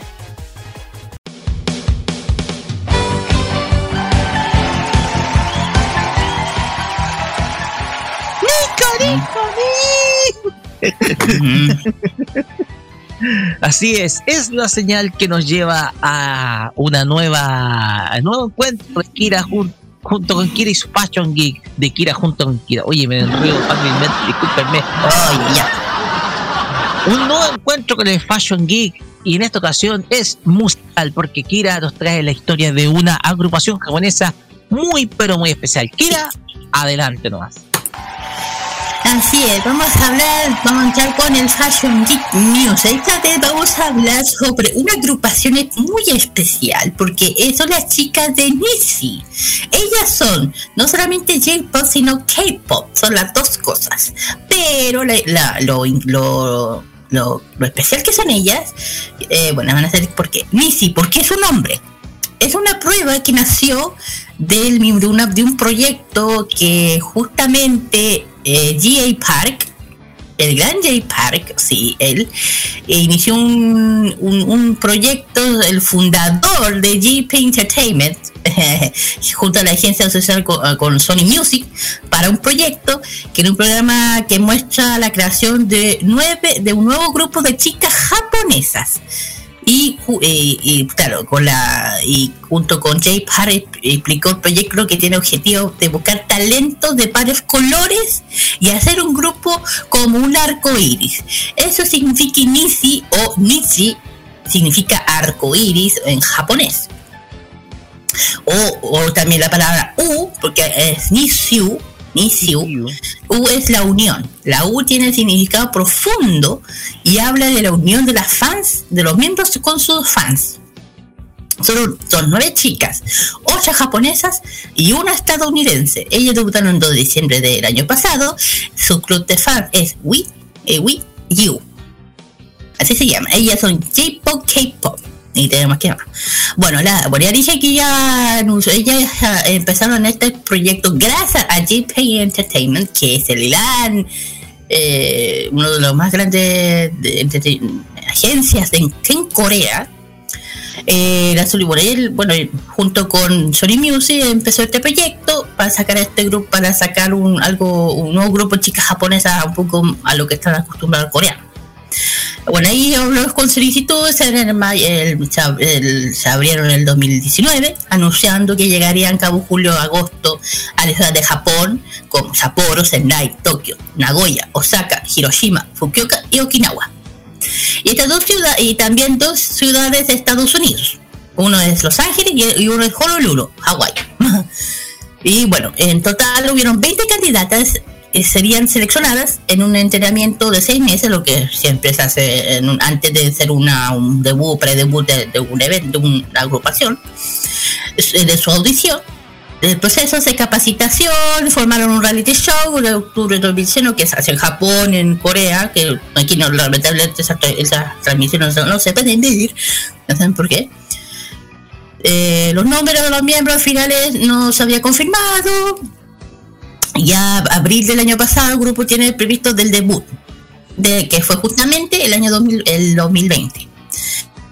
Y ya eh, el 27 de marzo ya el año reveló 14 chicas de las 20 que dejaron siguiente etapa el Anisi Proyecto que viajarían a Corea para estrenar por seis meses porque antes de hacer su debut tiene que hacer un entrenamiento antes de y J Parry mencionó que no se aseguró que todas ellas debutarían pues eh, aún deben demostrar que son capaces típico de él. Bueno y ya ya ya debutaron ya con su mini álbum pre-debut Make You Love o Make You Happy se llama. Anunciaron 30 de junio, solo cuatro días después final del programa de, del proyecto. Revelaron su mini álbum antes de su debut oficial, sería, sería, sería en noviembre.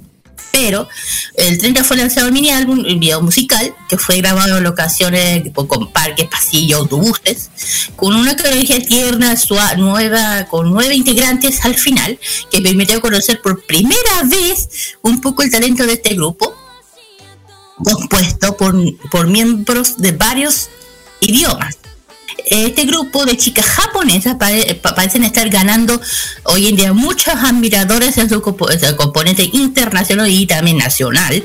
Y ojo.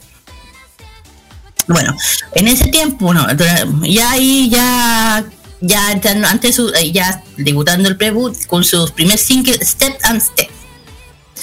Eh, ya en, el, en su, en el Twitter oficial eh, se dio ya poder estar ya 100% probablemente la lluvia podía llegar a llover. O sea dando ya un- una idea de que ya, ya están por debutar las chicas. Y, y la hora más tarde se subió un video como siempre se hacen eh, de la lluvia finalmente para revelar la fecha de debut por fin del grupo que fue el 2 de diciembre del año pasado con la canción Step by Step y el 9 de octubre eh, subieron las primeras imágenes del tiempo empezaron por Mako, Río y Maya. Y desde octubre el turno de Riku, Ayaka y, Maku, y eh, Mayuka, Mayuka. Y el 11 fueron subidas la imagen de tiers de las siguientes, que es Rima, Miji y Nina, japonesas. Y el 12 subió el tracklist del single, el 12 al 20, que subieron las primeras imágenes de tiers, comenzando con Nina, terminando con Mako. Y ya, en noviembre ya se lanzó el oficialmente, el, 20 eh, el día 23 se lanzó segundo finalmente en el, en el, en el video, lanzando 25 de noviembre a las 00 horas, eh, hora de allá.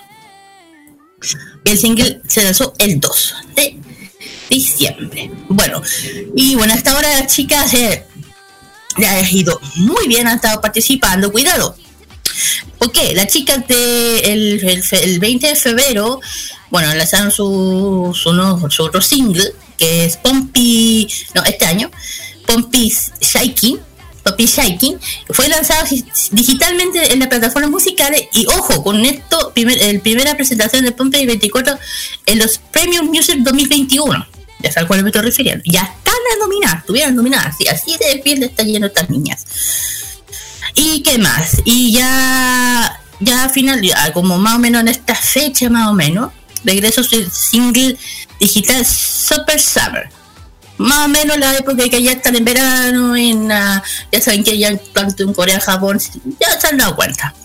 2 de julio se confirmó el regreso al grupo con un single verdadero que se llama Summer, Super Summer, una canción ha sido premiada, util- eh, utilizada por el comercial verano eh, una bebida, no puedo, no, no puedo, no puedo anunciar la marca, empieza con C, con C, con 12. No podemos mencionarla porque no nos pagan.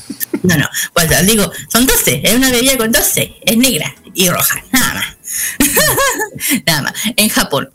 Y ya con el último, que fue más o menos eh, ya el 6 de septiembre de este mismo, o sea, bueno, meses ya, yo lanzó media de sus redes sociales, están envuelto con 24 de octubre con su primer álbum titulado You. U. Junto a esto reveló fotos con las nueve integrantes ya totalmente ya, ya formadas. Estructura de U, titulado el álbum U. ¿Por, por, ¿por qué U? Por Miss You. Y también por las fans que son You. Por eso, sea, por el título del álbum. Y se espera que el álbum cuente con un total de 12 canciones en su edición regular. Especialmente para las fandom, que yo creo que aquí Chile ya debe tener varias ya, que deben estar esperando el tema. Bueno, aquí ya las integrantes, ya dije que la Mako es la líder, es la eh, vocalista, rapera y bailarina. Aquí, Carlos, no sé si aquí me puedes ayudar tú también. Ah, bueno. El siguiente es eh, Río, que es vocalista, rapera y bailarina. La siguiente es Ma- eh, Maya, vocalista y bailarina. El lo- la otra es Riku, vocalista y bailarina también. Exacto. La siguiente, Maya Ayaka, perdón, vocalista y bailarina. Siguiente. El siguiente, la siguiente es Mayuka, que es vocalista, rapera y bailarina también. Muy bien. Ra- y por- después Rima es vocalista, rapera y bailarina. Miji, que es vocalista y bailarina también. Y la última, que es la pequeña, es vocalista, Valer y Magnae. ¿Por qué? Porque es la más pequeña del grupo. Bueno, eh, las chiquillas... eh, ¿Por qué dije que es especial? Porque el mismísimo J Park las las es- las las es- las ¿cómo se llama? Eh, las hizo las hizo llevar a, a donde llega a donde, a donde llega reclutó, pocas palabras. las reclutó. Y eso me gusta, ¿por qué? Porque de J Park yo sé que yo, yo no, no lo, siempre no lo, lo, lo, lo, lo apoyo mucho por otras partes, pero aquí lo hace muy bien, saliendo un poco a lo que uno está acostumbrado con el tema de, Jap- de Corea, de, de- de sacar una agrupación fuera, eso habla mucho de él. Porque por eso que es muy especial esta agrupación que inicio le está yendo espectacular. Yo he escuchado sus canciones, se nota que tienen ese, ya digo, el J-pop se está ya integrando. Hoy en, estos años ya está muy metido el J-pop, hay que decirlo. Ah, con todas sus letras se está impregnando mucho y esta es la, la prueba más, clara de lo que estoy revelando, lo que estoy diciendo, por Nisio, por J-Park que ya saben que hay tan muchos, muchas agrupaciones carencias conocidas y queridas nuestras, como las Twice, 2PM, Misus Bandos, entre otros más. Por eso que digo que bueno, quería nombrar a estas chicas que, que me dio la oportunidad porque son japonesas, pero también también tienen el K-pop, así que daba el tema. Así que quería dar conocerlas. Eh, bueno, en Japón son Sony Music Japan, y en Corea ya saben quién es. Por eso quise. Eh, y escuchar sus canciones son súper alegres, tienen, ese ritmo coreano que a uno le gusta. Y yo creo que además que las niñas son súper lindas, muy alegres, además se nota que tienen un piquito algo a otra agrupación, pero un aire, pero tienen lo suyo propio. Muy lindas los videos, muy alegres, se nota. Bueno, quería hablar de esta reseña de estas chicas, Carlos, que, bueno, porque también sabe, está siempre con el tema del... Sí, exactamente. Exactamente, yo estoy viendo toda todo este este tema y igual me sorprende muchísimo todo el, lo que han hecho mm, han hecho con todo todo un gran éxito tanto en Japón como en Corea del Sur y más encima a nivel internacional de a poco.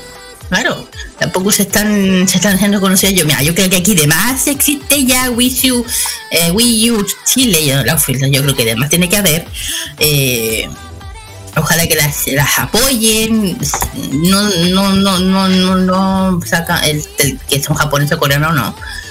Eh, se, nota, ya- se nota perfectamente ya que el J-Pop se está transformando ya a esa a ese aire del K-pop, se ve totalmente. Claro. Sí, exactamente. Y justo y justo ahí tenemos un, un fan club de Inicio en Chile.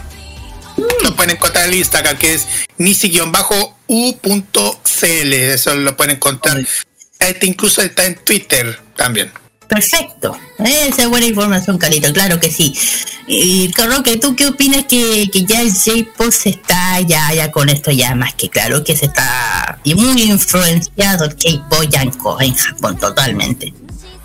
Mira, y yo ayer estuve viendo algunos videoclips de Nisio ya que de hecho yo me puse a verlo ayer cuando me pasaste las canciones eh, seleccionadas para hoy día del, del programa.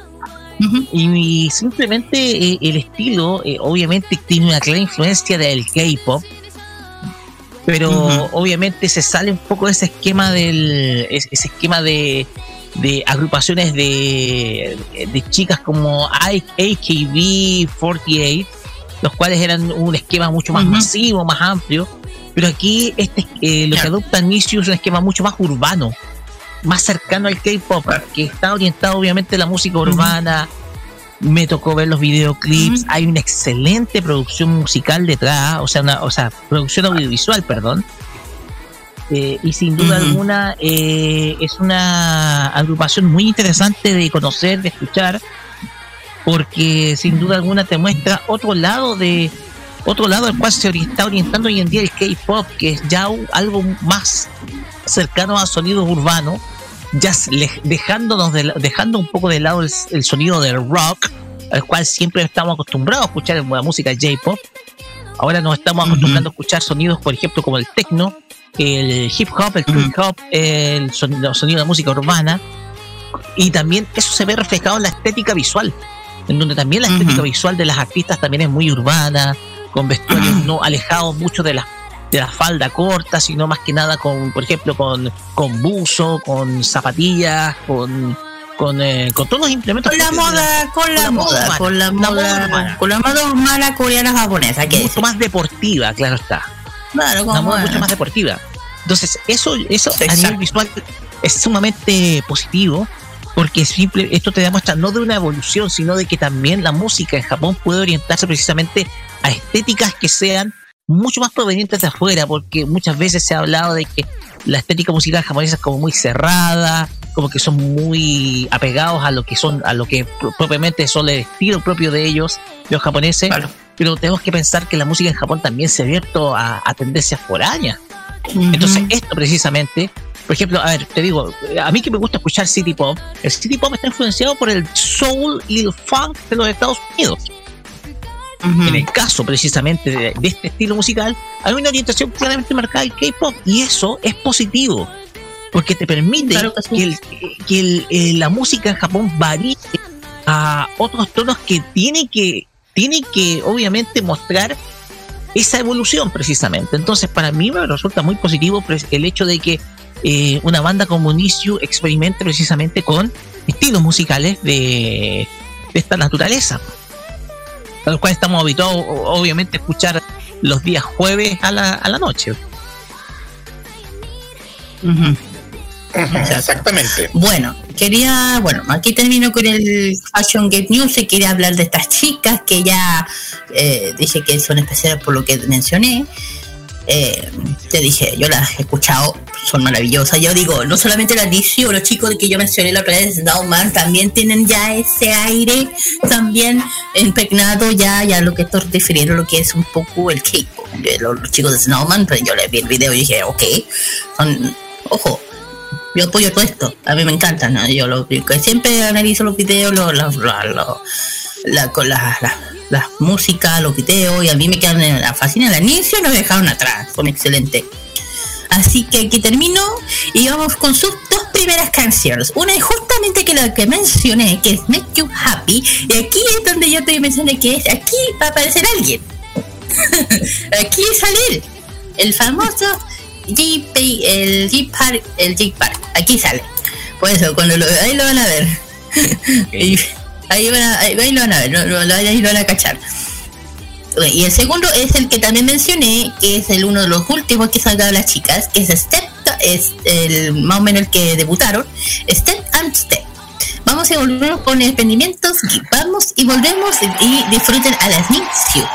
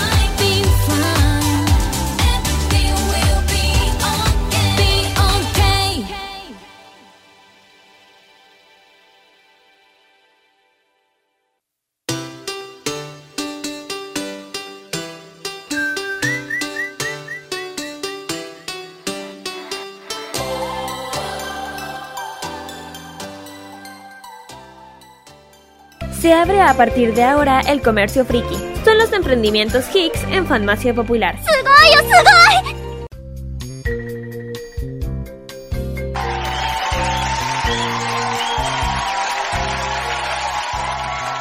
Oh, ok, Ok, no decir nada. eh, ya chiquillos, ya hemos vuelto del, del Fashion Kid Music. Ojalá que hayan disfrutado las chicas de Nicho, que son increíbles. Yo, a mí me encantan.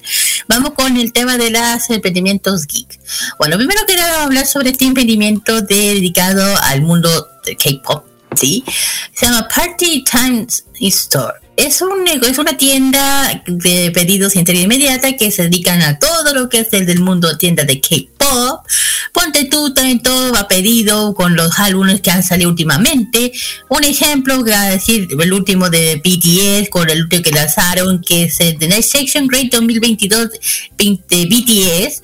Ya tienen sus precios, hay que darle un dolor de cabeza de, de guata, ponen los precios, pero para Harvey eso no es nada, eso no significa nada. también no solamente también, también traen otros álbumes como por ejemplo Luther Monster Egg No Limity, también de, de, de, de, Blue Better de Wojo, el ex integrante de, también tienen eh, el, el famoso el álbum de Butter de Back de BTS, claro BTS. eh, no solamente BTS, también tienen uh, el tema de TXT, de Blackpink, el último de Blackpink. Eh, también tienen otras más como Cosmic Girl, también eh, bueno, también le dije TXT, Seventeen, muchos más. Y, ojo, no solamente traen eh, álbumes, también traen lo que uno busca siendo fan, son los lightstick. Los famosos lightstick que uno busca de, por todos los lados, siempre es bueno buscar una alternativa, buscar otra uh. Bueno, ella ofrece también traerlos, los famosos lightstick de las agrupaciones. Tienen también de Monster el de lightstick oficial de BTS, también traen los unos cosme los cosméticos especiales eh, que son tintas labiales Tony Mori X de Montarex que parece que es una edición especial eh, especial de que se han lanzado los chiquillos. Y también hay uno que se llama crema de mano Tony Mori X que es una marca de allá Montarex. Claro yo creo que se habrá cortado un 2x3 eh, bueno, también, también los últimos álbumes de otras agrupaciones, también lo que más, el tema BTS, Monster X, Fantasy, de, también TXT, ya dije que también tienen el, el último de la Blackpink también, entre otros más para las fanáticas, siempre digo, siempre es bueno buscar opciones para, si uno dice, ah, que aquí se agota, de repente en otras se, se agota ese álbum, aquí puede encontrar siempre en otras que yo me, ha pasado. Así que, Carito, ¿dónde pueden encontrar esta tienda del K-pop, Carito? Está ubicado en Instagram, está en instagram.com slash party.time.store. Hacen envíos por pagar a, a, nivel nacional y lo que pueden estar atendiéndose de lunes a sábado de 10 a 22 horas para que echen una miradita a todos los productos del mundo K-pop para todos ustedes. Sí, está muy buena, tiene una buena lista, cuidado, muy buena. Especialmente para que son Army, cuidado. Tiene una muy buena. Exacto. Bien buena. Next. Bueno, vamos a la siguiente y esto voy a dejar voy a dejar una, una acotación. A pesar ah. de que, que, el, que, el que el logo tiene una pinta japonés y todo el mundo lo va a conocer, eh, mm. también aparte de eso, venden productos que son traídos desde el otro lado de nuestro continente, desde Norteamérica, Estados Unidos. Nos estamos refiriendo a Slam Store, una tienda online de básquetbol. Por eso ah. se le dice Slam Store por el monaje ah. Slam Dunk. Ah, yeah. Exactamente. ¿Por qué se preguntarán? Ahí venden un montón de ropas, zapatillas, accesorios, camisetas y también shorts de NBA. Todo traído directamente de Estados Unidos. Ahí se pueden encontrar un montón de, de camisetas de todos los, de todos los jugadores de básquet, así de todos los tiempos y también de lo que ustedes pueden hallar. Por ejemplo, hay camisetas de varios, de muchos, de muchos basquetbolistas de, de todas las tallas. Están la, una de Michael Jordan que jugó en los, los Chicago Bulls. O también, también uno que es de, mm, de los Miami Heat, que fue vestido por, por Dwayne Wade. Ah, y esto es muy memorable ahí de camisetas de los Lakers del ya falle del fallecido hace un par de años atrás, Kobe Bryant. Un grande. También hay bueno. otro de Philadelphia Sixers, también de también tenemos de Detroit Pistons, Miami Heat, de todo. Hay muchísimas camisetas de basquetbol, pero no solamente eso. Ofrece también, ofrece también sabat, eh, Zapatillas, sí, dije, también zapatillas, sí, exactamente. También ofrecen eh, pelotas, eh, camisetas y de camisetas puedo detallar que ven, que um, venden de todo, de todas las de todas las películas, ponte tú a una camiseta del Toon Squad de la película Space Jam. Mira tú. E incluso también pueden encontrar camisetas del Dream Team. O sea, de Estados Unidos, del equipo de Estados Unidos cuando jugaron en varios Juegos Olímpicos.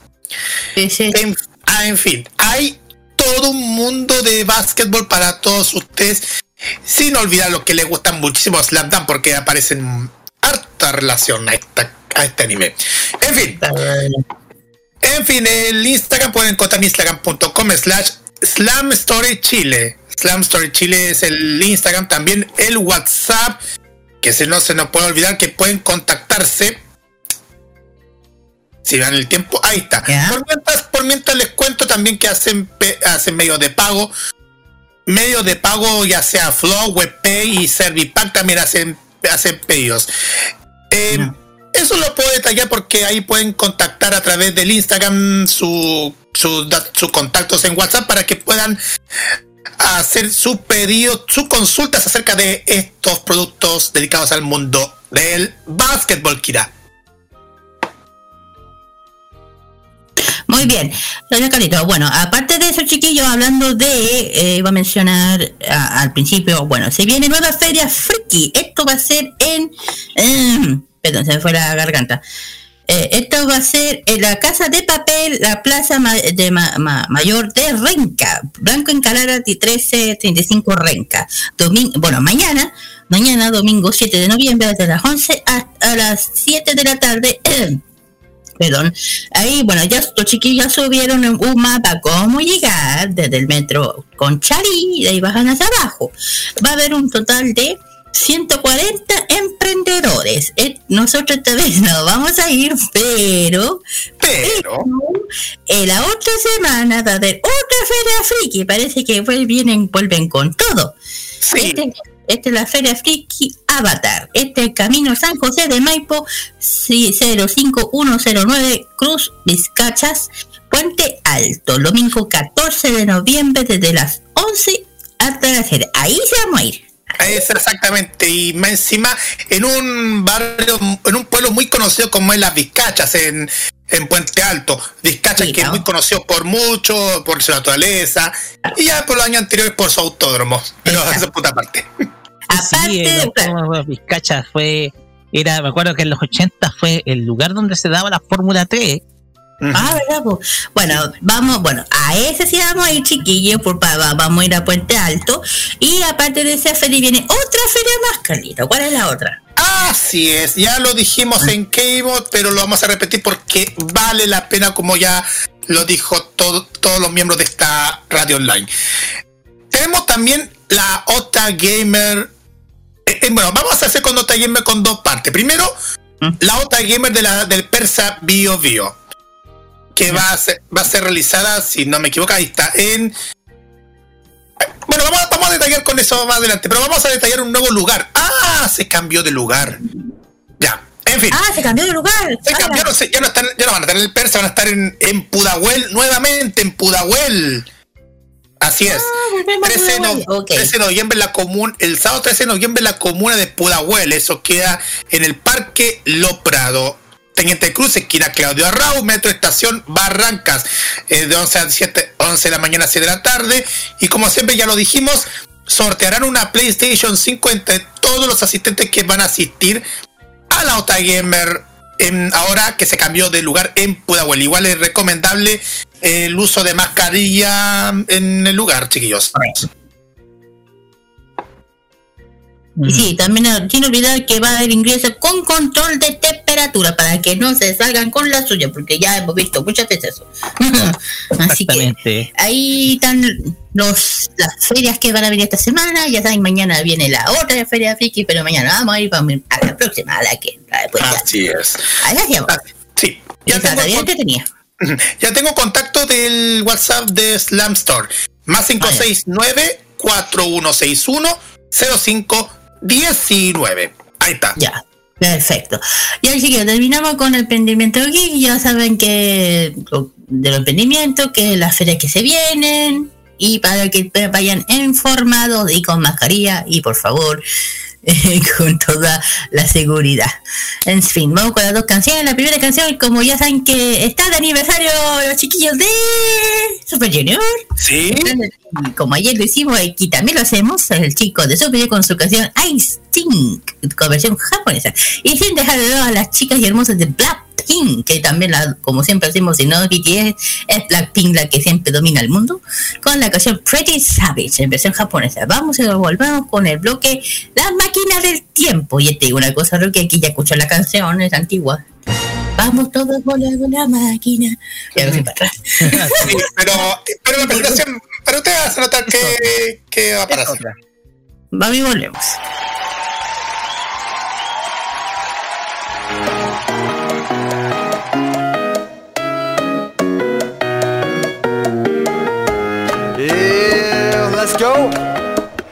enjoy it.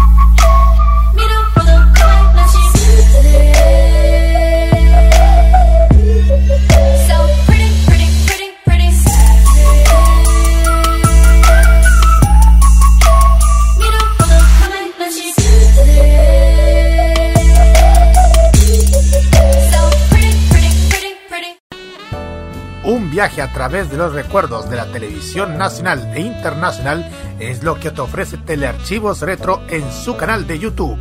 Transpórtate a otros tiempos y deja tu comentario en nuestro extenso material de archivo, el que cada día crece más y más gracias a nuestros constantes hallazgos. Entra a youtube.com, búscanos y suscríbete. Recuerda que somos Telearchivos Retro.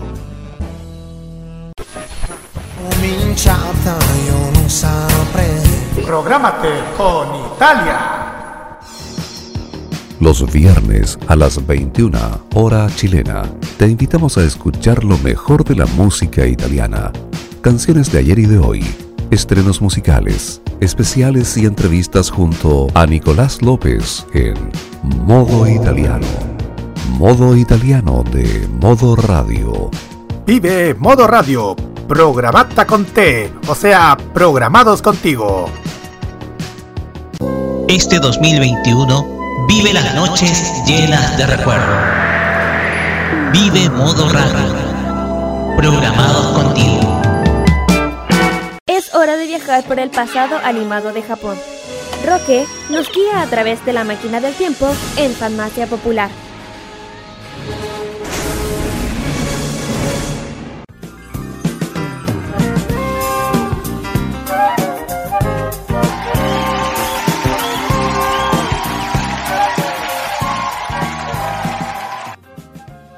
Es, con esta presentación sorprendente, oye. estilo regreso al futuro, Oye. volver al futuro.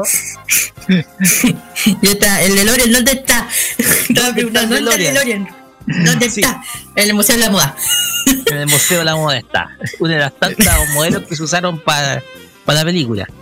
Pero con esa premisa eh, llegamos a esta sección que debuta, que es como una especie de reload de lo que antes era la lo que era el, el anime clásico, la sección que teníamos en la primera temporada de la farmacia popular. Pero que ahora está- vuelve en forma de un- una reseña, que es la reseña que es un, que es un poquito, que tiene la- un poco la reseña anime en la anterior sección, que es la máquina del- que nos vamos a encargar de retroceder el tiempo y revivir series del pasado, series de hace 10, 20, 30, 40 y hasta 40 años o más allá. ¿Ya?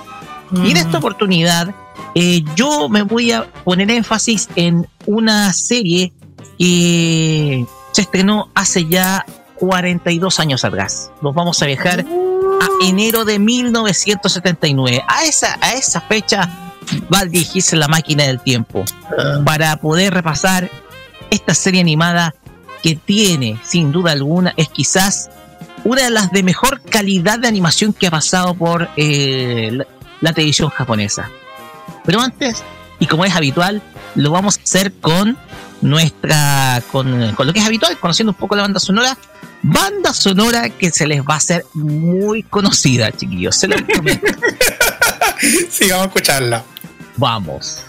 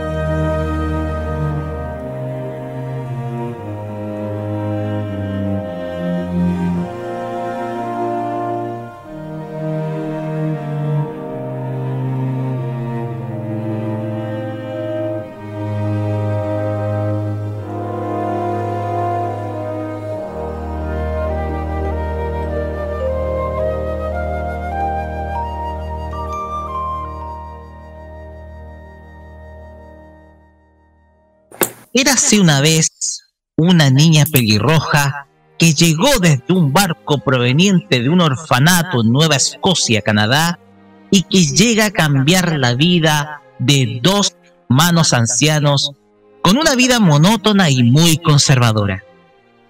Una historia que es el orgullo de todo un país y que representa una de las creaciones más importantes de parte de la, de la literatura infanto-juvenil. Hoy debuta La Máquina del Tiempo, un espacio hecho para recordar y redescubrir los clásicos, y lo hacemos con una obra del estudio Nippon Animation titulada Akaye no Ane, mejor conocida como Ana de las Tejas Verdes. Anne Shirley llega en un barco proveniente de un orfanato en Nueva Escocia con rumbo a un pequeño poblado rural llamado Avonlea, ubicado en la isla del Príncipe Eduardo en Canadá. En la estación le espera Matthew Cuthbert, un anciano soltero que vive con su hermana Marilia, una mujer de costumbres muy estrictas. Ambos tomaron la decisión de adoptar a un chico que se ocupara de las labores del campo, producto que ambos han sentido de a poco el cansancio producto del envejecimiento. Al llegar a la estación, Anne se presenta ante la sorpresa de Matthew, quien no da crédito a la llegada de la muchacha. Y es que Matthew esperaba un varón, pues el propósito era que el muchacho que llegara a ocupar, eh, a ocupar la residencia se ocupara de ayudar en las labores rurales del predio propi- propiedad de los Cuthbert. Sin embargo, el anciano no le toma importancia al hecho y decide irse junto a Anne.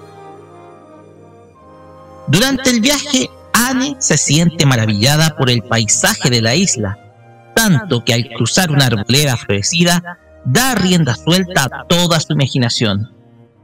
En medio de ese escenario, Anne dice sentirse como una hada en medio de un conjunto de otras hadas con alas hechas de pétalos de flores. Esta escena hace que Anne ya comience a sentirse a gusto en el que será su nuevo hogar. Sin embargo, su adaptación a este nuevo mundo no será fácil. Primero, va a tener que lidiar con el carácter fuerte de su madre adoptiva, Marila, quien se encarga de educarla como toda una señorita.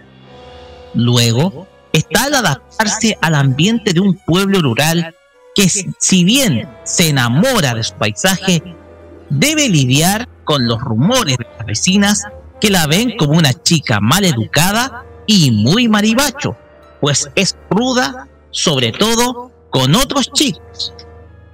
Sin embargo, Avon se convertirá en el lugar donde comenzará a formar no solo su visión de vida, sino también su actitud como mujer. Vamos con los personajes de esta serie, comenzando por Anne Shirley. Es una niña de 11 años proveniente de un orfanato de Nueva Escocia.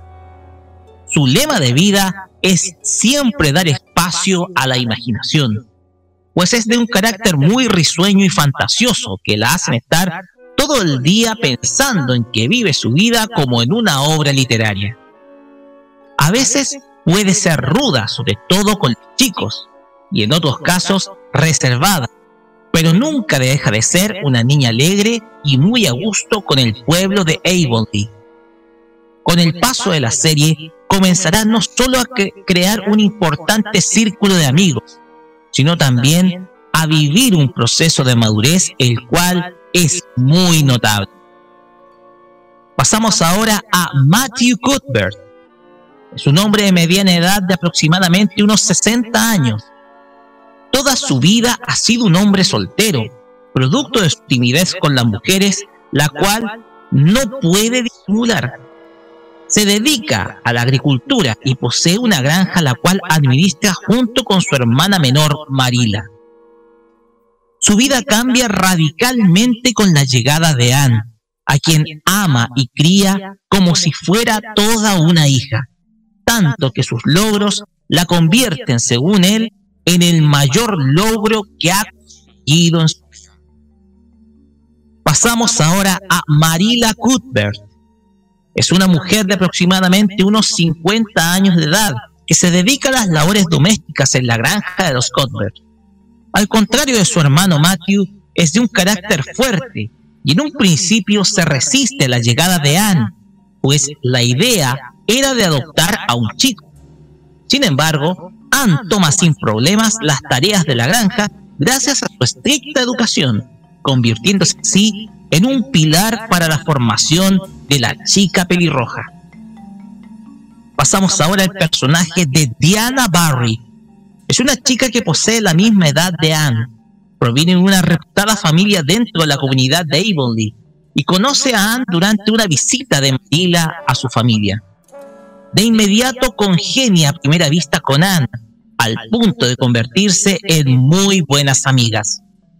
En ciertas ocasiones se convierte en la consejera y cable a tierra de la protagonista con el paso del tiempo, e incluso le apoya en el aprendizaje de la misma de cómo ser toda una señorita. Pasamos ahora a Gilbert Blight.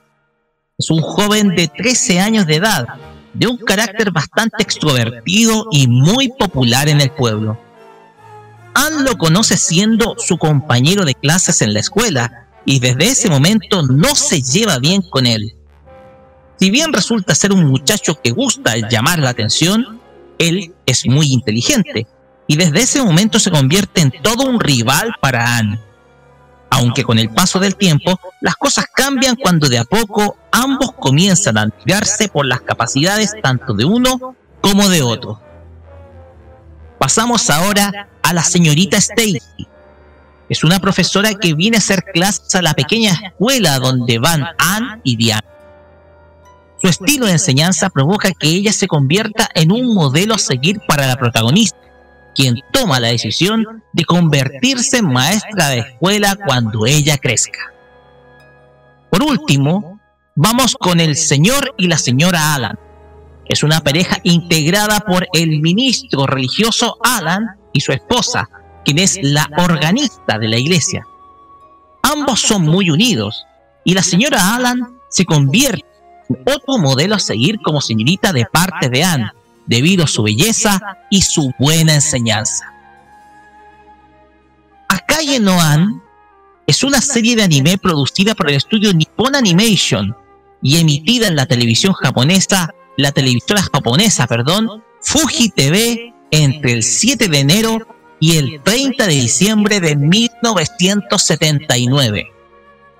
En la sección infantil World Masterpiece Theater, la cual está basada en la saga de libros original de la escritora canadiense Lucy Maud Montgomery de 1908, la cual comenzó con Anne de Green Gables, la cual se basa esta serie y que tuvo un total de 50 capítulos y que contó con la dirección del destacado Isao Takahata.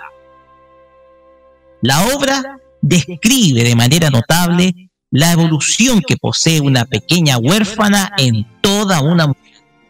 Comenzando con una infancia la cual está rodeada de fantasía, a una realidad que afronta gracias a la adultez, en donde aparecen las decisiones de vida y las responsabilidades. En ese aspecto, la obra describe el proceso que vive la juventud, sobre todo en su vocación, respecto a su vida profesional. Anne, dentro de esa historia, evoluciona de manera completamente natural, pues con el paso de los episodios, la transformación de la niñez a la adultez es notoria cuando las figuras, cuando las figuras mágicas que en un principio eran abundantes en los capítulos de la serie, van desapareciendo progresivamente a medida que el personaje va creciendo. En ese aspecto, este trabajo a nivel artístico es llevado de manera excelente por parte de este equipo de animación. La serie aborda también las penurias y dificultades de ser mujer, sobre todo en el siglo XIX en donde el enfoque se orienta a ser una señorita modelo orientada a conocer a un hombre privilegiado para así poder casarse con él. El personaje de Anne rompe con un esquema social en ese momento, producto que nos coloca a un personaje sumamente independiente, autosuficiente y capaz de lograr sus metas por sí misma, sin depender de una figura masculina al contrario o con excepción que de Matthew, su padre adoptivo, quien es un soporte bastante especial. Anne se desmarca de la idea tradicional de la mujer de ese entonces gracias a la persona de Stacy, quien llega como nueva profesora y de la cual se convierte en un objeto de admiración de parte de la protagonista.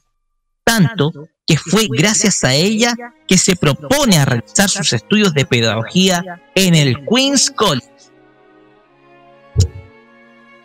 Lo último refuerza la idea de la autora Lucy Montgomery de ofrecer otra visión de la mujer, mucho más independiente y capaz de valerse por sí misma. Algo que hoy en día es posible ver en muchas mujeres integradas al ámbito cultural, educacional y empresarial. Esta obra, desde luego, ofrece una visión muy adelantada de las mujeres y va cerca de lo que hoy vemos hoy en día.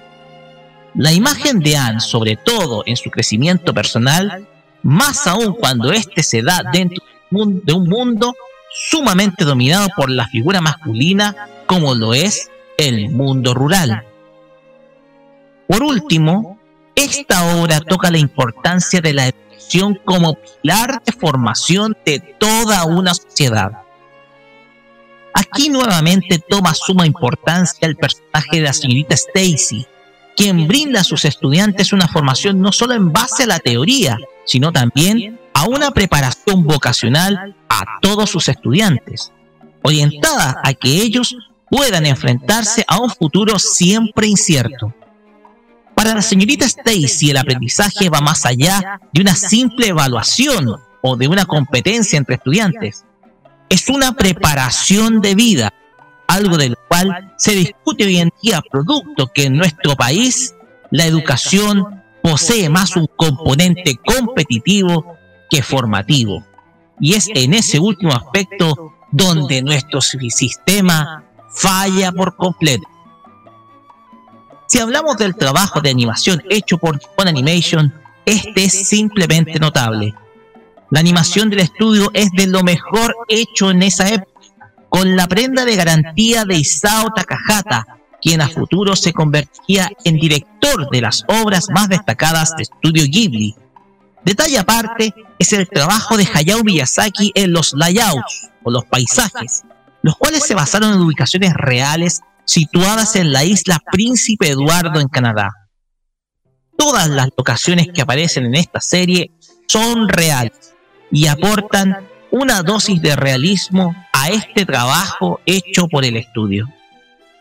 Para finalizar, hace siete años me tocó relatar la historia de Akagi Noan en la web Anime, Manga y TV, llegando a la siguiente conclusión.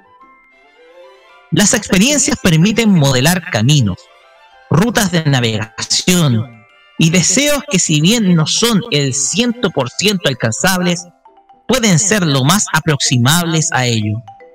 Y así como Ana tuvo que tomar a los 16 años una dolorosa decisión por el bien del entorno que la acogió, cada uno de nosotros en algún futuro cercano nos vemos en la necesidad de renunciar a algún deseo propio por el bien de un ser querido.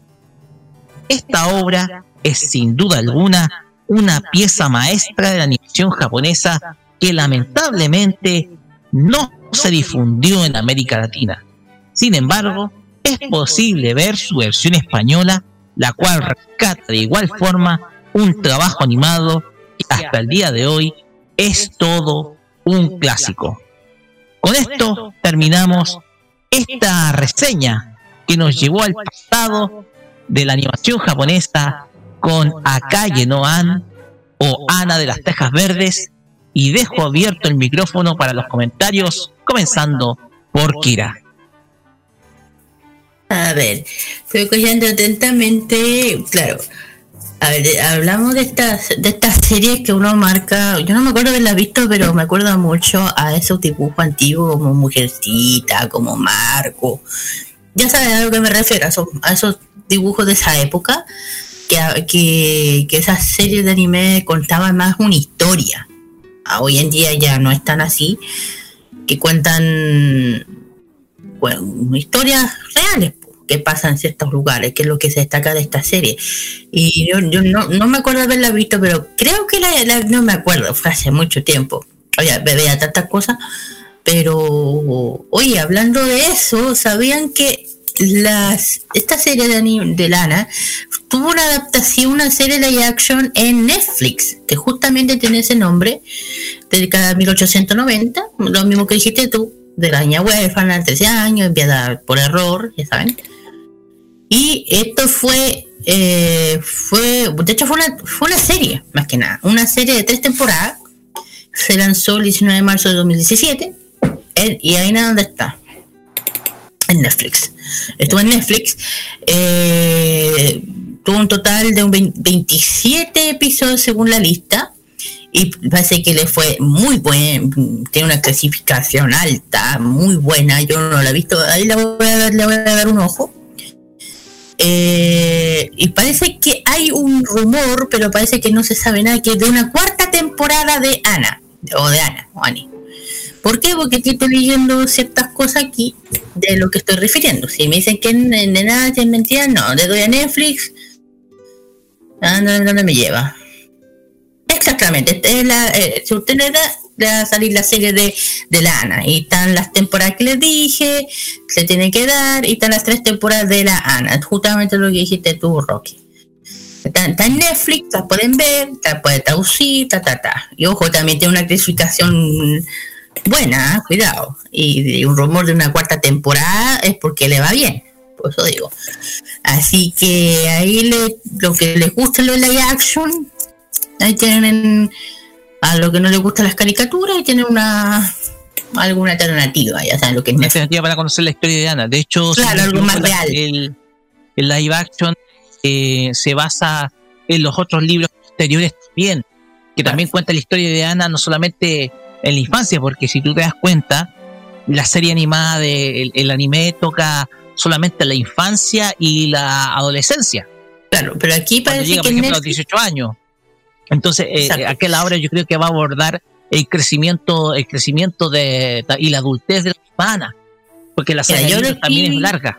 Claro, mira, yo no vi, vi un pedacito y se nota que aquí ya una Ana ya adulta, ya adulta de cómo se, se envuelve en esta, en esta época, 1970, mil- 1980, y más o menos por esos años, y se nota que está bien ambientado la época, de hecho están los personajes, están los mismos personajes que tú mencionaste del anime, están en el, Netflix, están, lo que tú dijiste. Diana, Está Diana, está el Carlos, Marilia, eh, Sí, están, Gilbert. están, están.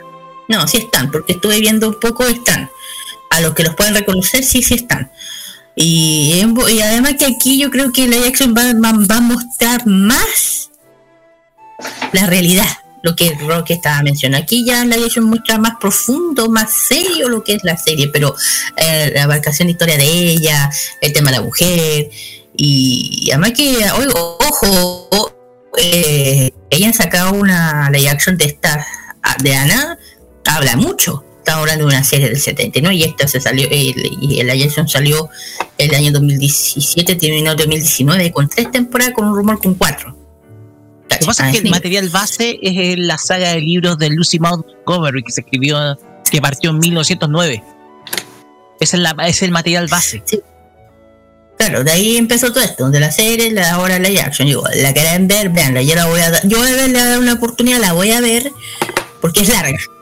Eh, está en temporada, así hay que. otro, live, hay otro live action hecho, pero la, por la televisión canadiense.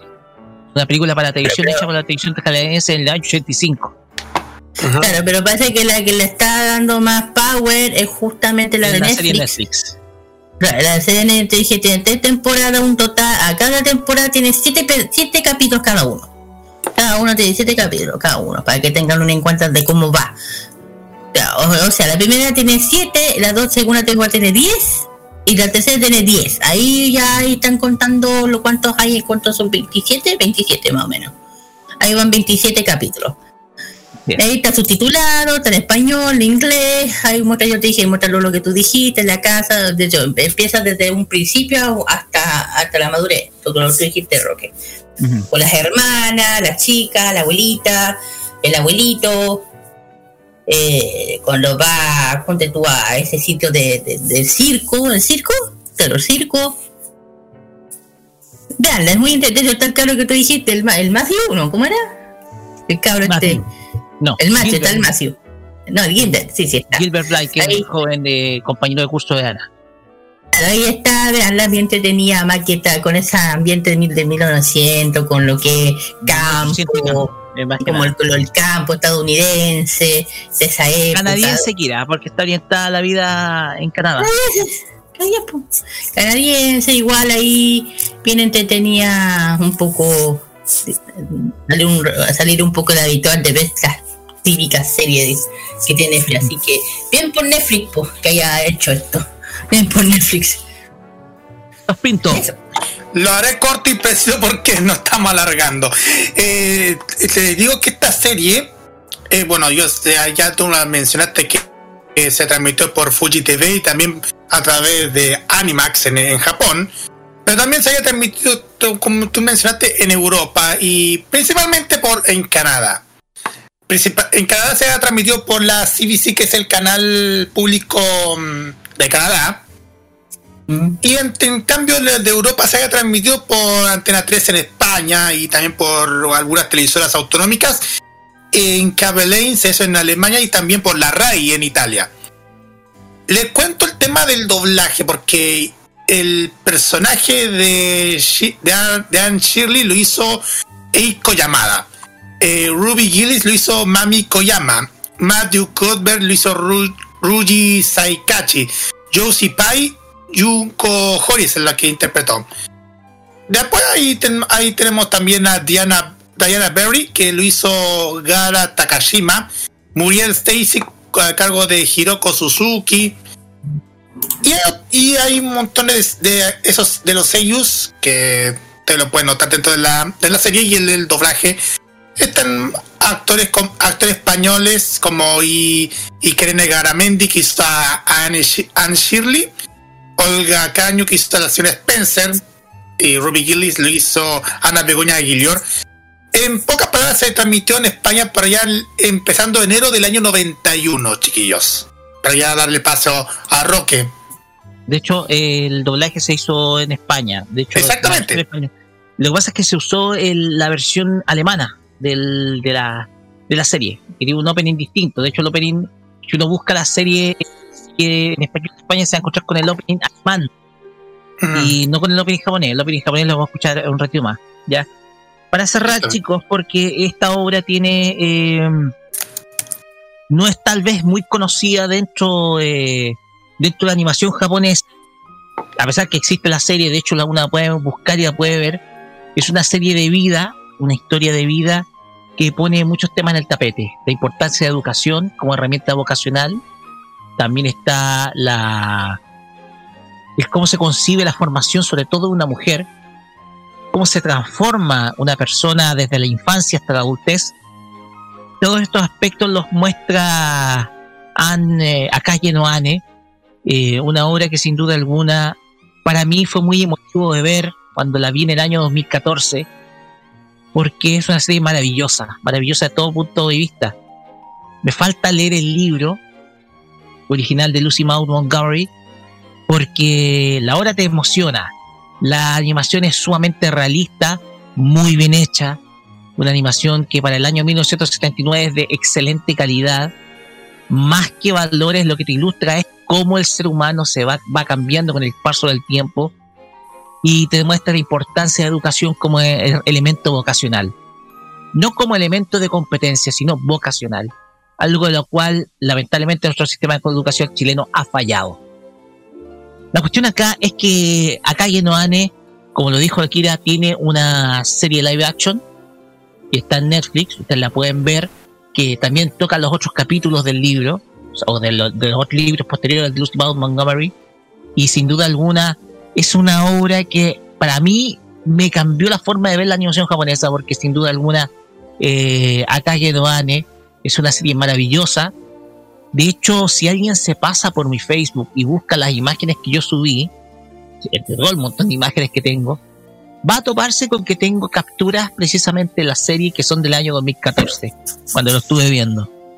Hasta ese punto se ilustra el gusto mío por esta serie, que espero ojalá poder volver a ver en algún momento y que sin duda alguna para mí sería muy, pero muy bueno que pudiera llegar doblada a Latinoamérica en este formato animado, porque sin duda alguna esta serie eh, vale la pena verla, es una serie que vale la pena y como lo mencioné, hace el año 2014, el primero de julio de 2014, me tocó hacer una reseña esta misma serie en Anime Manga y TV, en donde sin duda alguna eh, traté de mostrar algo diferente y para mí es la mejor columna que escribí en toda mi vida para ese sitio.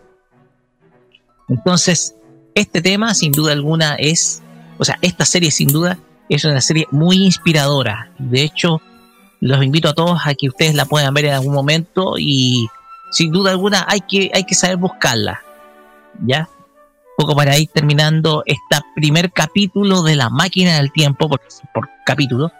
Y obviamente, si alguien me pregunta cuándo vamos a ir, eh, cada 15 días repasando una serie de anime clásica. Y en la próxima vamos a volver con la reseña City Pop, ¿ya? Así que eso nomás, muchachos termina la máquina del tiempo por el día de hoy. Y nos vamos con música, porque vamos a escuchar el opening y ending originales de esta serie que data precisamente de 1979. Y los dos son interpretados por Ritsuko Wada. Primero vamos a escuchar el opening bajo el título Kikoeru Kashira para después escuchar el ending Sameranai Yume. Estás en Popular. Vamos y volvemos con Enlace en Top Chat con Carlos Pinto Godoy.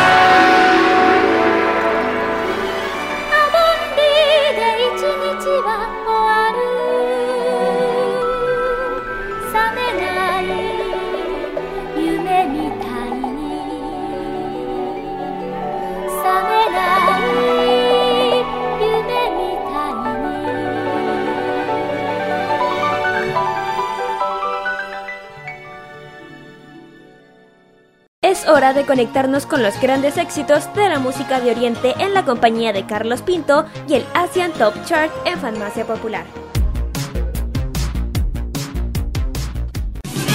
En esta nueva etapa de farmacia popular tampoco no podemos olvidar que tenemos nuestro Asian Top Chart al final de cada programa. Vamos directamente con los sextos más escuchados según lista de Billboard en Japón. Décimo lugar se lo lleva Joasobi con el tema Unjo que sube del 19 al décimo lugar. También está subiendo del onceavo al décimo, al noveno lugar, perdón, los chicos de BTS y este tema que ustedes ya lo conocen, Dynamite, es un exitazo. Del décimo al octavo también se encuentra esta misma agrupación BTS con Permission to Dance. Nuevo tema inédito de esta semana del ranking A2 se presenta en el séptimo lugar con el tema Hasura Chan. Subiendo del octavo al sexto lugar nuevamente BTS con el tema Butter, otro de los temas más exitosos de este año. Bajando del primero al quinto lugar se encuentra Lisa con este tema llamado Akeboshi, este tema que forma parte de la nueva temporada de Kimetsu no Yaiba. Cuarto lugar para Official Hige Dandis con el tema Cry Baby, subiendo del séptimo a esta posición que es, lo, es el cuarto. Subiendo del sexto al tercero se encuentra también Jury con el tema Dried Flower. Subiendo del tercer lugar al segundo lugar se encuentra la agrupación Back Number y el tema Sui Heisen. Y para el primer lugar se encuentra la chica de Hinatasaka 46 y este tema llamado Seca, que es un tema inédito y nuevo en el primer lugar de esta semana. Después vamos a escuchar a Official Dandis y este tema llamado Cry Baby que está en el cuarto lugar. Este tema es el opening de la serie anime Tokyo Revengers para que quedan dudas. Vamos y volvemos para la parte final.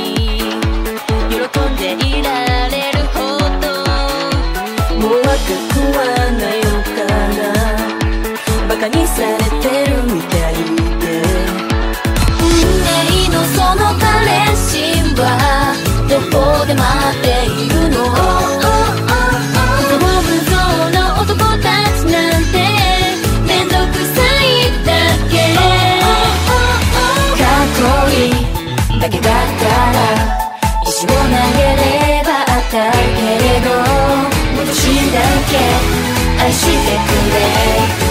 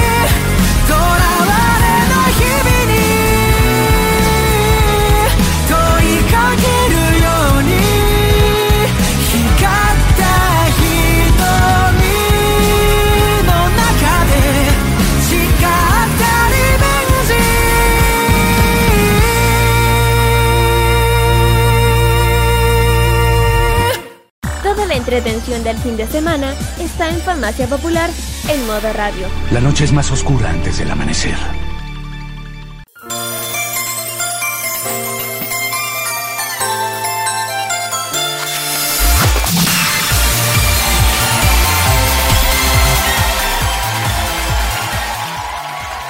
Frases. Oye, estos insertos son como una caja de sorpresa. Sí, yo estaba ¿qué pasó? Y ese Batman, dije yo. Sí. Con cualquier frase. Pues bien, cerramos este, cerramos este capítulo de Farmacia Popular, el 201 acá por Modo Radio, en este ya nuevo formato que nosotros abrimos a partir de estos 200 capítulos en adelante. Y nada, agradecer como siempre su sintonía en esta tarde de sábado. Y nos vamos a la sección de saluditos con música nueva de fondo. Vamos, Kira. Pero ah. Bueno, un bueno, un saludo muy grande a que nos hayan escuchado, un saludo también especial a la, a la Alice, al Raver, al Nicolás, al Jaime que tiene que estar en estos momentos. Eh, viajando, más o menos, más o menos, porque estuvo con ella un ratito, hace un ratito.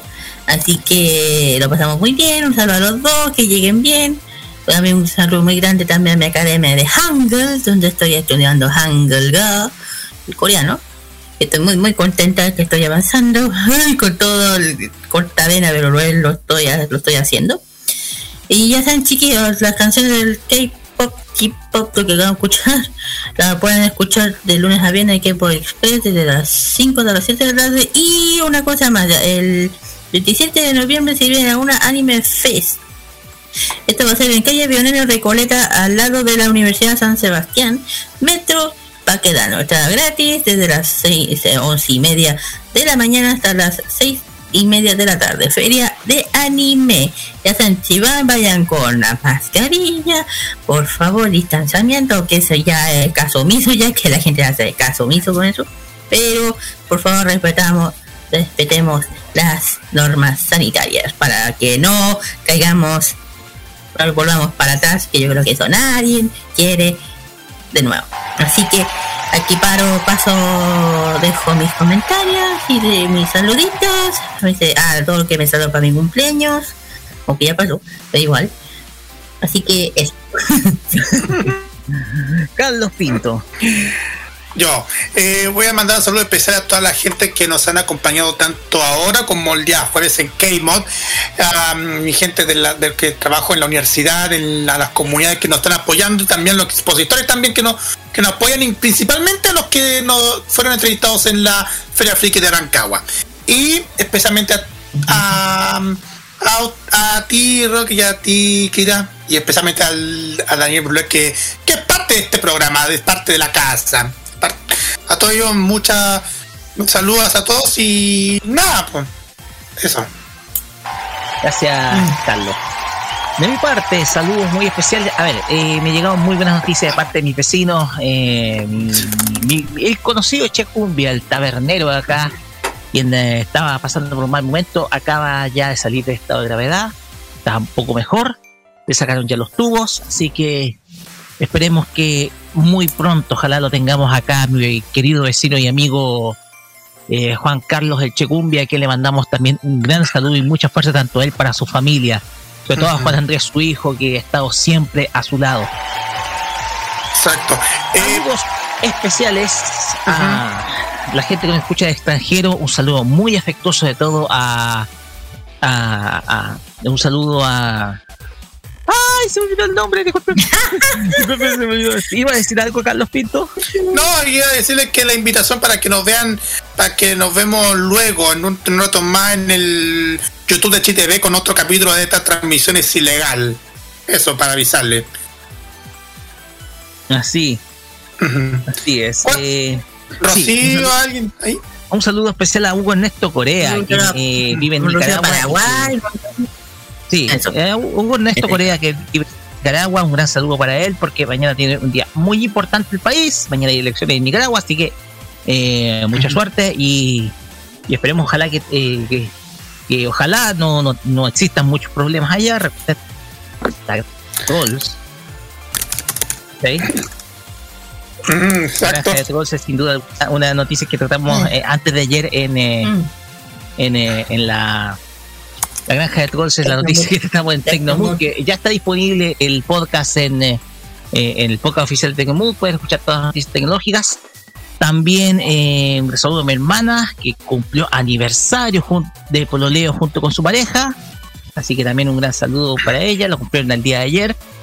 Y por supuesto, mi cosita chica, mi linda Julietita, que está también ahí eh, celebrando precisamente ello. Es el fruto de ese amor. Así que un saludo muy especial también para ella. Me imagino que también quiere mandar saludo a Claudio PSX también. Obviamente. A, a Claudio PCX también. eh, a todos los que fuimos de la generación de Resident Evil también. Pues bien, de esta manera. De esta manera cerramos esta farmacia popular, capítulo 201. Y no se olviden, eh, mañana repetición a las 15 horas 3 de la tarde y el podcast a partir del día lunes, eh, a partir de este día lunes, el cual va a estar arriba en, eh, nuestros podcasts oficiales en Spotify, Alco.fm y otras plataformas aparte. Recuerden, programación eh, para el día lunes, en donde yo me voy a reencontrar, voy a estar en Tolerancia Cerdo y en La Cajita, y por supuesto, voy a estar también acompañándolos en la transmisión de YouTube, solamente para YouTube, de eh, comentario de la franja política. Pues bien, nos despedimos, será hasta el próximo sábado. Recuerden, vamos, eh, recuerden estar atentos a nuestra fanpage de Farmacia Popular, porque podemos informarle ahí de cualquier situación de último minuto, cualquier noticia, y obviamente si es que vamos a tener invitados especiales para esta semana. ¿Ya? Nos despedimos y nos vamos a ir con una canción que tiene que ver muchísimo con un anime que comentamos hace unos, unas semanas atrás. Un anime que sin duda alguna da muestra precisamente de no fanáticos. Ay, no, de sí nuevo. cuánto nos marcó esta serie. Así es. Hablamos de Mermaid Boy, una de las tantas canciones de la banda sonora de esta serie. Y nos vamos a escuchar a Mariko Kouda con la canción You Know What I Need, tema perteneciente a Mermaid Boy y que pasamos a escuchar ahora en el cierre de esta farmacia popular acá en modo radio. Nos despedimos, será hasta una hasta el próximo sábado con más Miento Friki acá en modoradio.cl. Nos despedimos, será hasta el próximo sábado. Buenas noches, muchas gracias y que pasen un bonito día domingo. Chao, chao. Buenas noches y nos vemos por nuestra parte el jueves en Kmod. Chao, chao.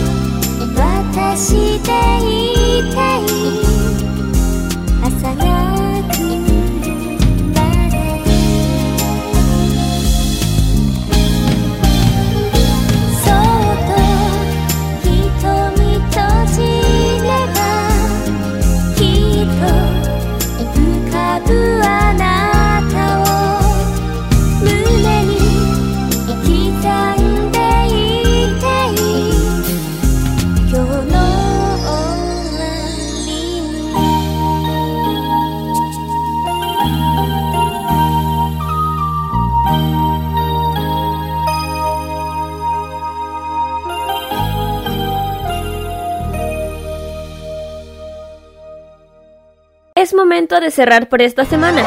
Se acabó todo, todo, todillo. Vete aquí a ser feliz. Pero no te preocupes.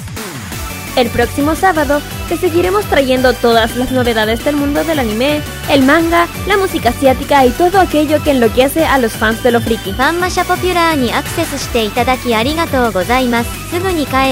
Se cierra por esta semana la farmacia popular en modo radio. Hasta pronto, Patria Friki. ¡Adiós! ¡A la vista! ¡Aloha! Adiós. Adiós todo el mundo. Nos vemos. Sayonara, maestro. Hasta luego. Adiós. Ahí se ven. Adiós. Amor. Hasta nunca, pueblo rabón. Las opiniones emitidas en este programa son de exclusiva responsabilidad de quienes las emiten y no representan necesariamente el pensamiento de modoradio.cl.